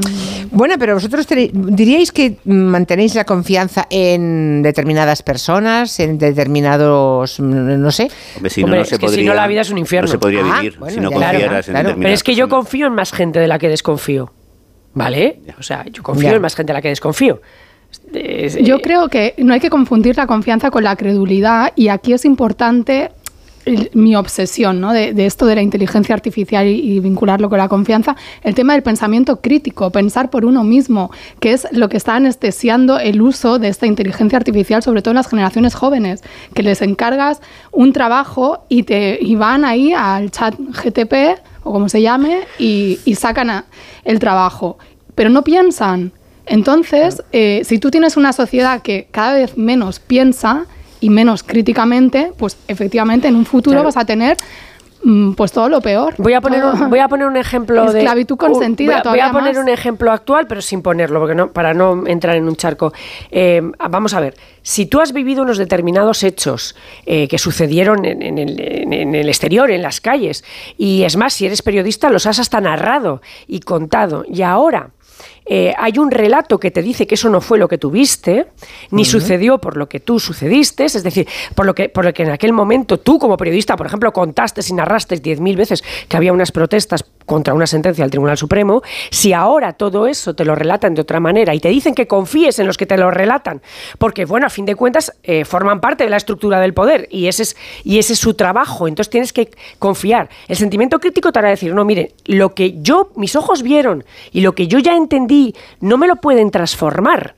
¿De acuerdo? Y esto ahora pasa mucho, se transforma mediante el relato la realidad que uno ha visto. Y entonces de repente las manifestaciones delante de las consejerías se convierten en sediciones violentas. Y después eh, las manifestaciones con, con eh, quema de, de neumáticos y, y en los aeropuertos pues se convierten en eh, eh, at- atentados terroristas eh, que buscan homicidios dolosos y cosas por el estilo. Entonces, a ver, pensemos. Eh, y pensemos que lo que menos nos engaña, lo que menos nos engaña es de lo que hemos tenido conocimiento directo. ¿eh? Quizás en un futuro nos ponen un chip, esto igual suena loco, y, y nos resetean nuestra memoria, Pero que esto bueno, también puede Pues ser. Pero Ojo. Este fenómeno, de todas maneras, ya empezó mucho antes, porque me estoy acordando de lo que sucedió con la eh, retransmisión de Perdón, lo del chip, que, que suena como Miguel Bosé. No, lo de, la, re- lo de la, retransmi- eh, la retransmisión de la Guerra de los Mundos eh, por Orson Welles, que provocó una oleada de pánico. Se creyeron que realmente la Tierra estaba siendo invadida por los marcianos. Desde la aparición de los grandes medios de comunicación